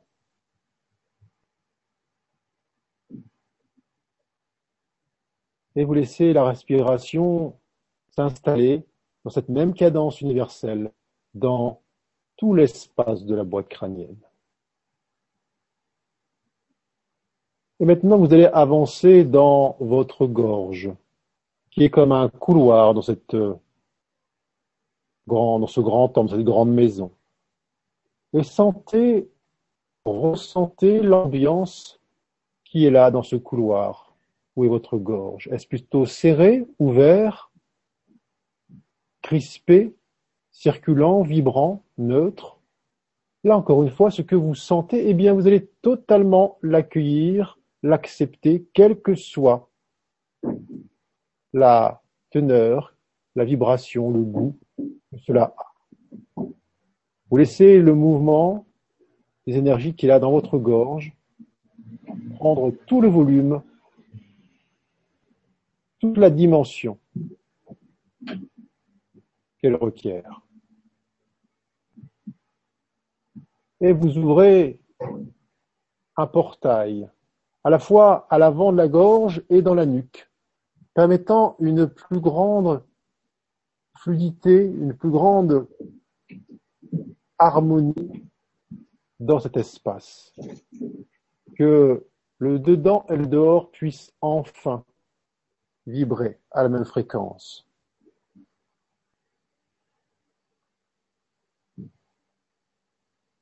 Alors si vous sentez ou voyez des sortes de fumées ou d'oiseaux de toutes les formes, toutes les tailles, toutes les couleurs qui peuvent s'échapper de ces fenêtres que vous ouvrez, et bien que cela soit comme autant de vieilles empreintes mémorielles que vous libérez dans cet espace.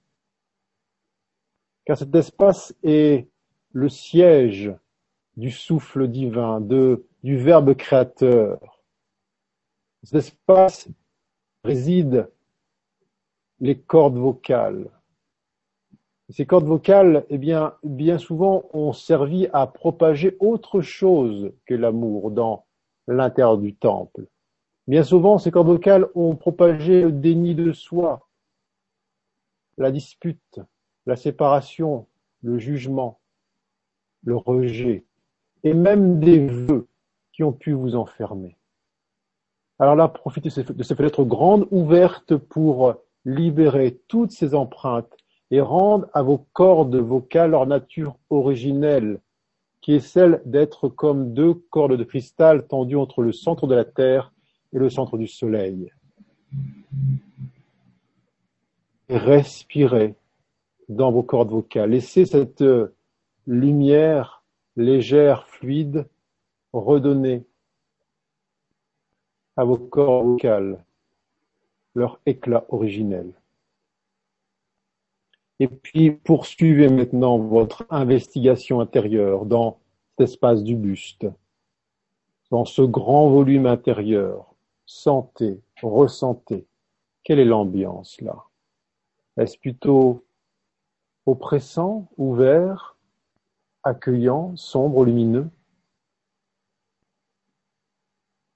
Et ne portez aucun jugement sur ce que vous sentez.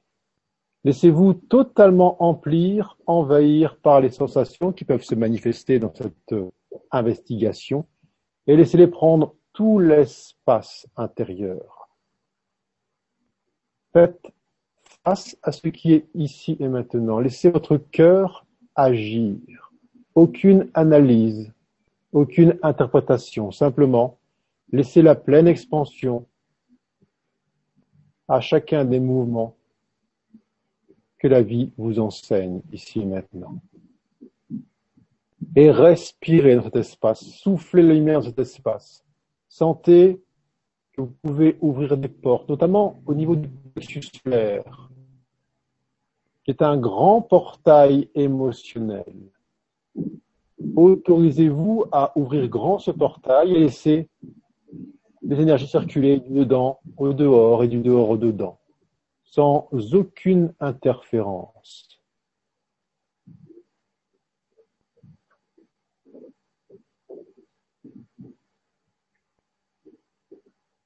Et puis, continuez votre investigation intérieure en descendant dans votre bassin. Cet espace qui est le siège à la fois de votre sérénité, de votre sécurité, de votre créativité, de votre puissance, a besoin d'être totalement connu et reconnu. Il contient à la fois la matrice, le Graal, et puis le Père inné, cette connexion au cœur de la Terre. Alors cet espace est l'espace principal, est la pièce principale de ce grand temple, de cette maison. Et il est question de la connaître par cœur, c'est-à-dire de la connaître par le cœur. Est-ce que cet espace est ouvert, fermé, vibrant, neutre, chaud, froid? Est-il en mouvement? Est-il statique? Est-il en expansion?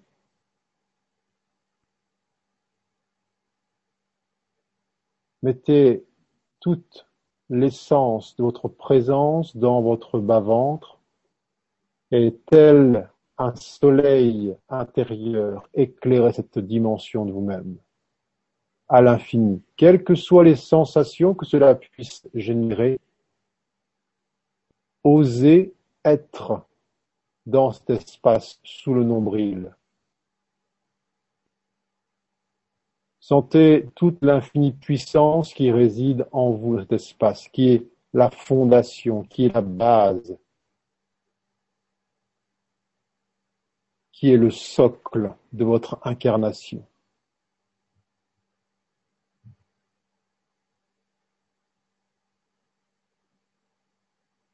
Alors pour mettre à ce socle d'occuper tout l'espace qui est le sien, eh bien, vous allez relâcher totalement votre bassin, devant, derrière, sur les côtés, lui permettre d'occuper le plus vaste espace possible. Ce bassin est comme la fondation d'une pyramide. Alors pour que cette pyramide puisse s'élever le plus haut possible vers le ciel, elle a besoin d'un bassin, d'un socle, d'une fondation qui soit la plus vaste possible, devant, derrière, sur les côtés, tout en étant pleinement en contact avec la terre-mère. Alors vous n'êtes pas simplement assise, assise sur un fauteuil ou une chaise, vous êtes là supporté, porté, soutenu par la terre directement là sous la fondation. Sentez cela. Vous pouvez vous abandonner totalement dans cette présence aimante, un amour sans condition, quelle que soit votre posture, votre état émotionnel, la terre vous supporte, vous soutient.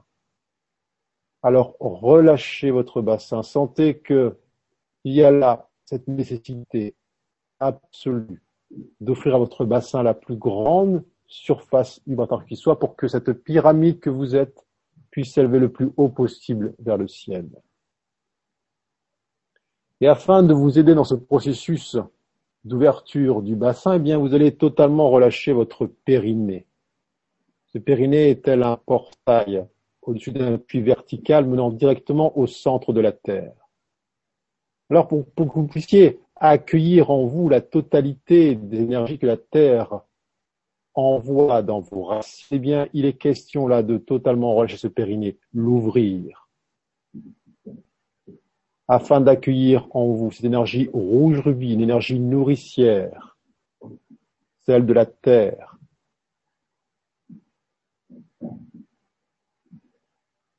Et il n'y a rien à faire d'autre qu'à lui permettre de monter en vous, comme monte la sève dans le tronc d'un arbre, comme s'élève le magma dans le cœur d'un volcan.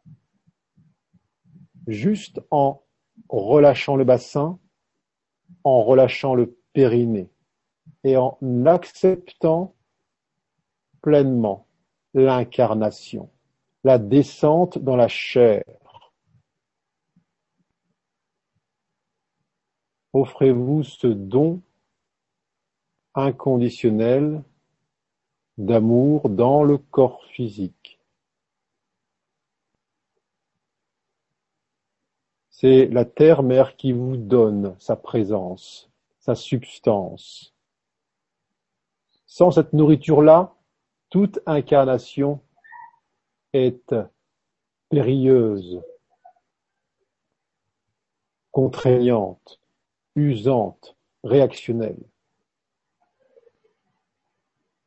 Laissez-vous emplir par cette énergie rouge rubis qui monte dans vos plantes de pied, s'élève dans votre bassin, dans votre corps physique, s'élève, s'élève jusqu'à atteindre le centre de la poitrine, entre vos deux poumons.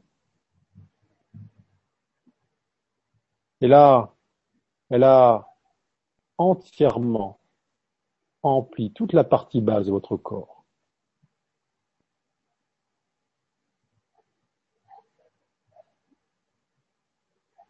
Encore une fois, il n'est plus question de d'organes intérieurs du corps physique, mais simplement d'une acceptation, d'un accueil inconditionnel, d'une vibration qui s'élève en vous jusqu'au centre de la poitrine. C'est la terre-mère, ce féminin sacré, qui s'élève en vous. Et encore une fois, il n'y a rien à faire, juste à cesser de résister à son élévation en vous-même.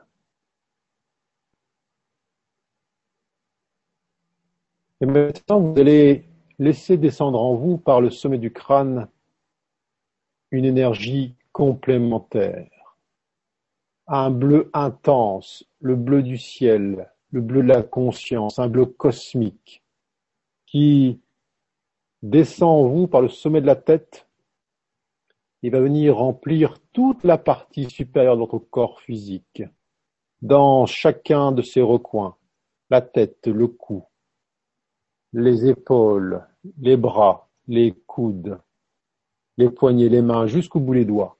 Et puis ce bleu remplit toute la partie haute du buste, l'arrière du dos, dans les omoplates, et le sommet de la poitrine, jusqu'à rentrer progressivement en contact intime avec le rouge de la terre au centre de la poitrine. C'est là, au cœur du cœur du cœur en vous-même, que le rouge de la terre et le bleu du ciel s'unissent, s'harmonisent. C'est le féminin et le masculin qui se rencontrent intérieurement. Alors sentez de quelle manière ces deux énergies complémentaires, ces deux aspects complémentaires, indissociables de l'incarnation, s'unissent au cœur de vous-même? Est-ce plutôt timide? Est-ce plutôt enthousiaste? Est-ce joyeux? Et là, laissez l'intégralité des sensations se déployer, se développer en vous. Sans les juger, sans les commenter, simplement en les observant.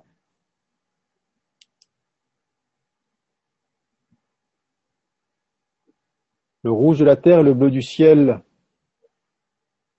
se rapprochent au cœur de votre poitrine, faisant apparaître un mouvement de rotation, comme une spirale, comme un vortex, qui met en mouvement ces deux énergies, le rouge de la terre et le bleu du ciel, le féminin et le masculin, faisant apparaître une troisième couleur, un violet intense, symbole en vous de l'union alchimique parfaite du féminin et du masculin, de la terre et du ciel. Alors laissez votre cœur agir, laissez ce vortex se déployer dans tout le volume intérieur de votre corps physique et pulser dans chacune de vos cellules cette fréquence violette.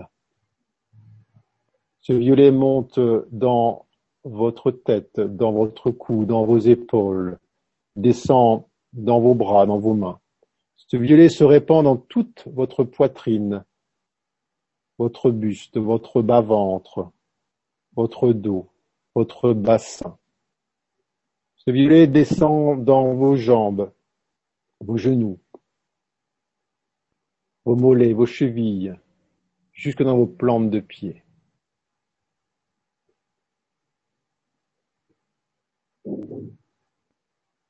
Chacune de vos cellules reçoit l'information de cette union alchimique en vous, de cette dissolution de la séparation, de cette totale acceptation de l'unité.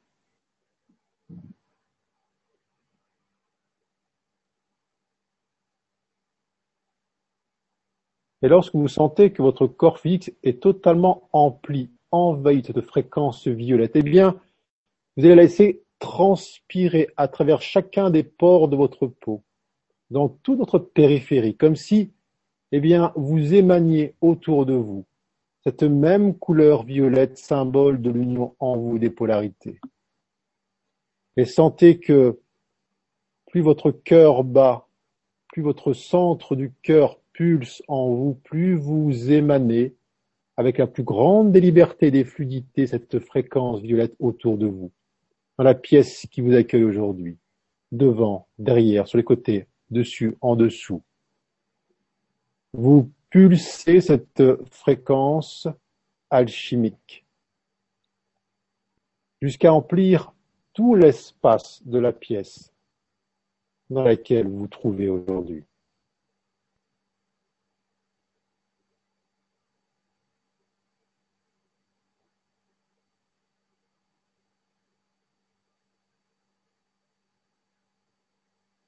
Et puis maintenant, vous allez ramener votre conscience au centre de votre poitrine, entre vos deux poumons.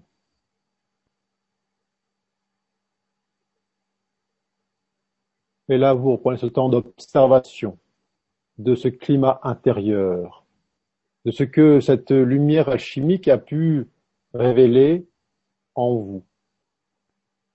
Et chacune des sensations, des impressions est totalement la bienvenue. Laissez-vous traverser par ce qui est ici maintenant.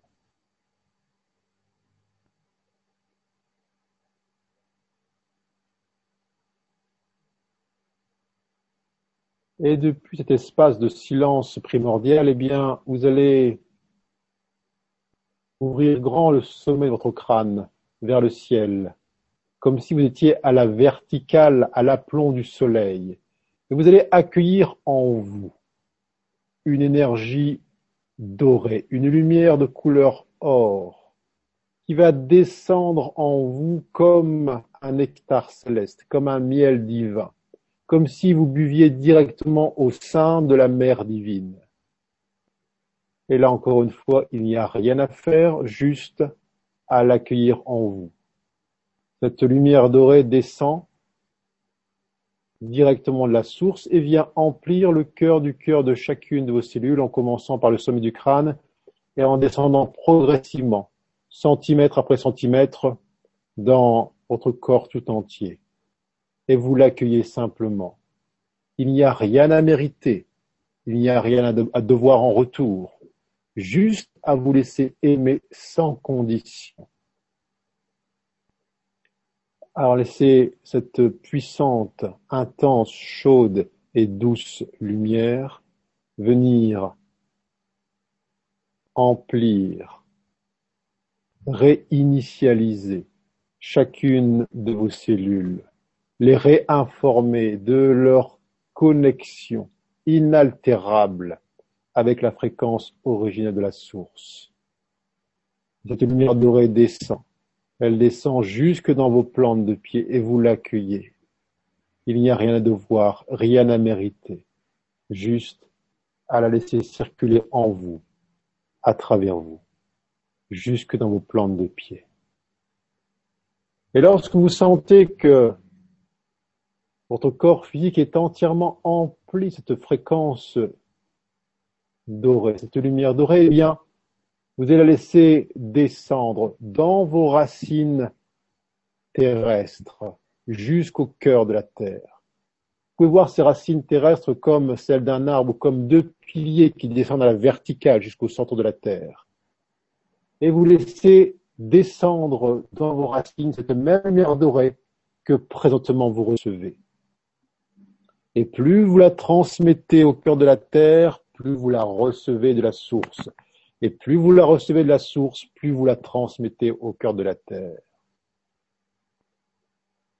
Vous devenez pilier d'ancrage de la lumière. En vérité, vous sentez que ce n'est pas vous qui donnez, c'est la source qui donne à travers vous la source qui s'écoule à travers vous. Et simplement, vous cessez de faire obstruction, résistance à ce flux d'amour qui circule de la source au cœur de la terre et du cœur de la terre à la source. Et vous sentez cette verticalité croissante qui caractérise votre être-té d'ici et maintenant. Cette verticalité n'a de sens que si elle se complète par votre horizontalité. Alors comme si vous aviez les bras en croix à l'horizontale, eh bien vous allez ouvrir grand votre poitrine, laissant apparaître cet astre solaire, ce soleil intérieur et vous allez déverser sur toute la surface de la Terre cette même lumière dorée qui coule en vous par le sommet du crâne. Vous allez inonder cette lumière dorée tout le vivant, du minéral à l'humain en passant par le végétal et l'animal. Avec cette conscience que plus vous aimez autour de vous, plus vous propagez l'amour autour de vous, plus chaque aspect de vous-même devient amour, chaque aspect de vous-même vibre à la fréquence de l'amour. Alors, ouvrez ce cœur à l'infini et permettez-lui de manifester la lumière. Vous êtes lumière et vous manifestez la lumière. Et rien n'est plus puissant que cette lumière que vous êtes.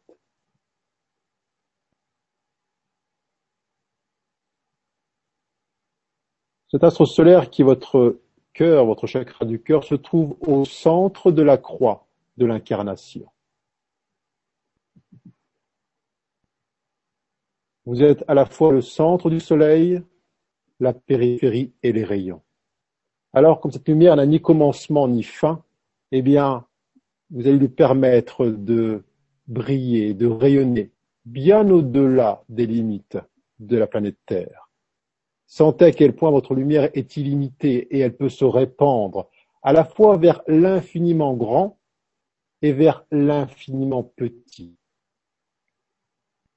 C'est-à-dire en vous-même, dans le cœur du cœur du cœur de chacune de vos cellules et à l'infini hors de vous, dans l'illimité universelle, dans toutes les directions et dans toutes les dimensions. Sentez à quel point, en vérité, vous n'avez pas de limites et que les limites apparentes de votre corps physique ne sont en vérité que temporaires et donc illusoires.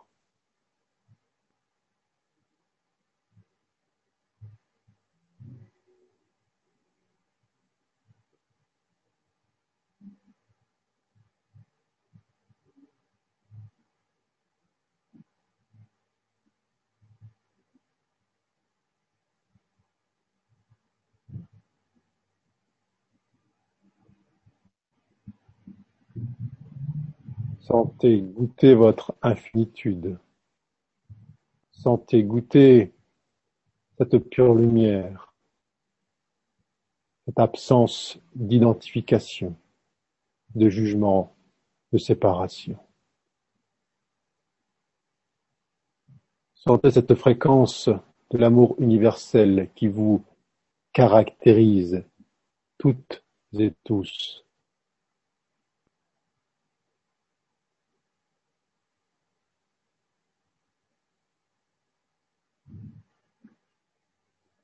Sentez que vous êtes ce que vous êtes.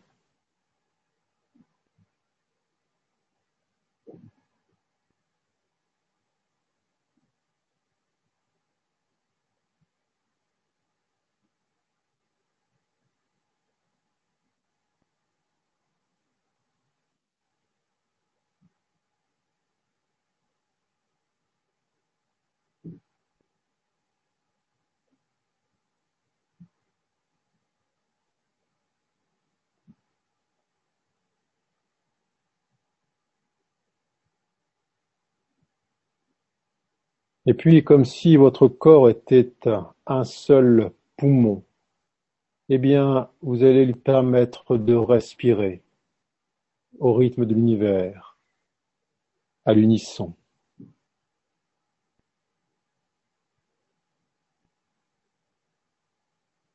Et puis sentez ensuite que vous avez comme un poumon dans chacune de vos cellules et que c'est le corps tout entier qui inspire, le corps tout entier qui expire, et qui propage à chacune de ces expirations cette vibration d'amour qui est le socle, la fondation, le fondement de votre être.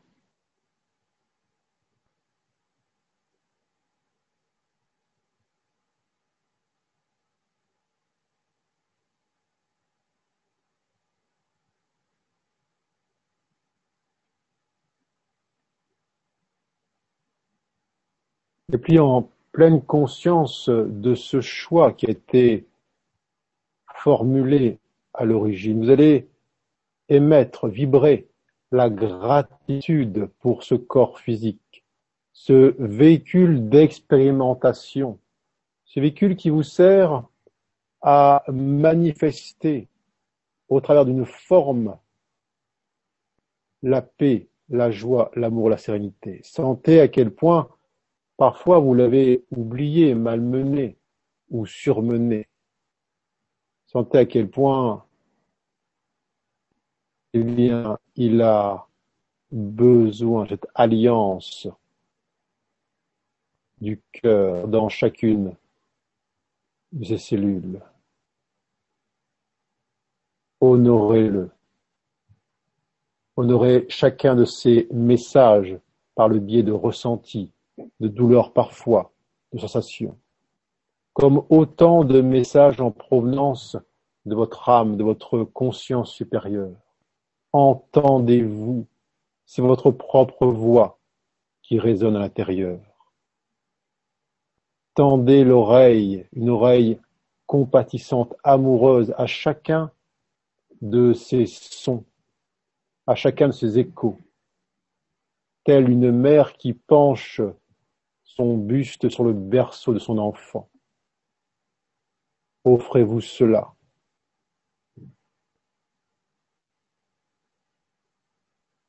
Sans un amour inconditionnel pour ce corps physique dans chacune de ses manifestations, point d'amour à l'extérieur, point de reconnaissance, alors offrez-vous là dans cette expérience directe de l'incarnation. Offrez-vous cette possibilité de laisser l'amour circuler partout en vous où votre conscience y est appelée. Et lorsque cela sera juste pour vous, eh bien, vous pourrez progressivement retrouver les sensations, des contours de ce corps physique, dans sa configuration actuelle. Et puis, progressivement, chercher à retrouver cette capacité à rentrer en interaction avec l'extérieur sans pour autant sortir de quoi que ce soit ou de d'un état, simplement partagé par votre regard ouvert sur ce monde la vibration qui vous anime ici et maintenant. De la qualité du regard que vous posez sur le monde dépend où son élévation ou son enfermement. Alors, euh, offrez sur ce monde le regard que vous aimeriez recevoir sur vous-même.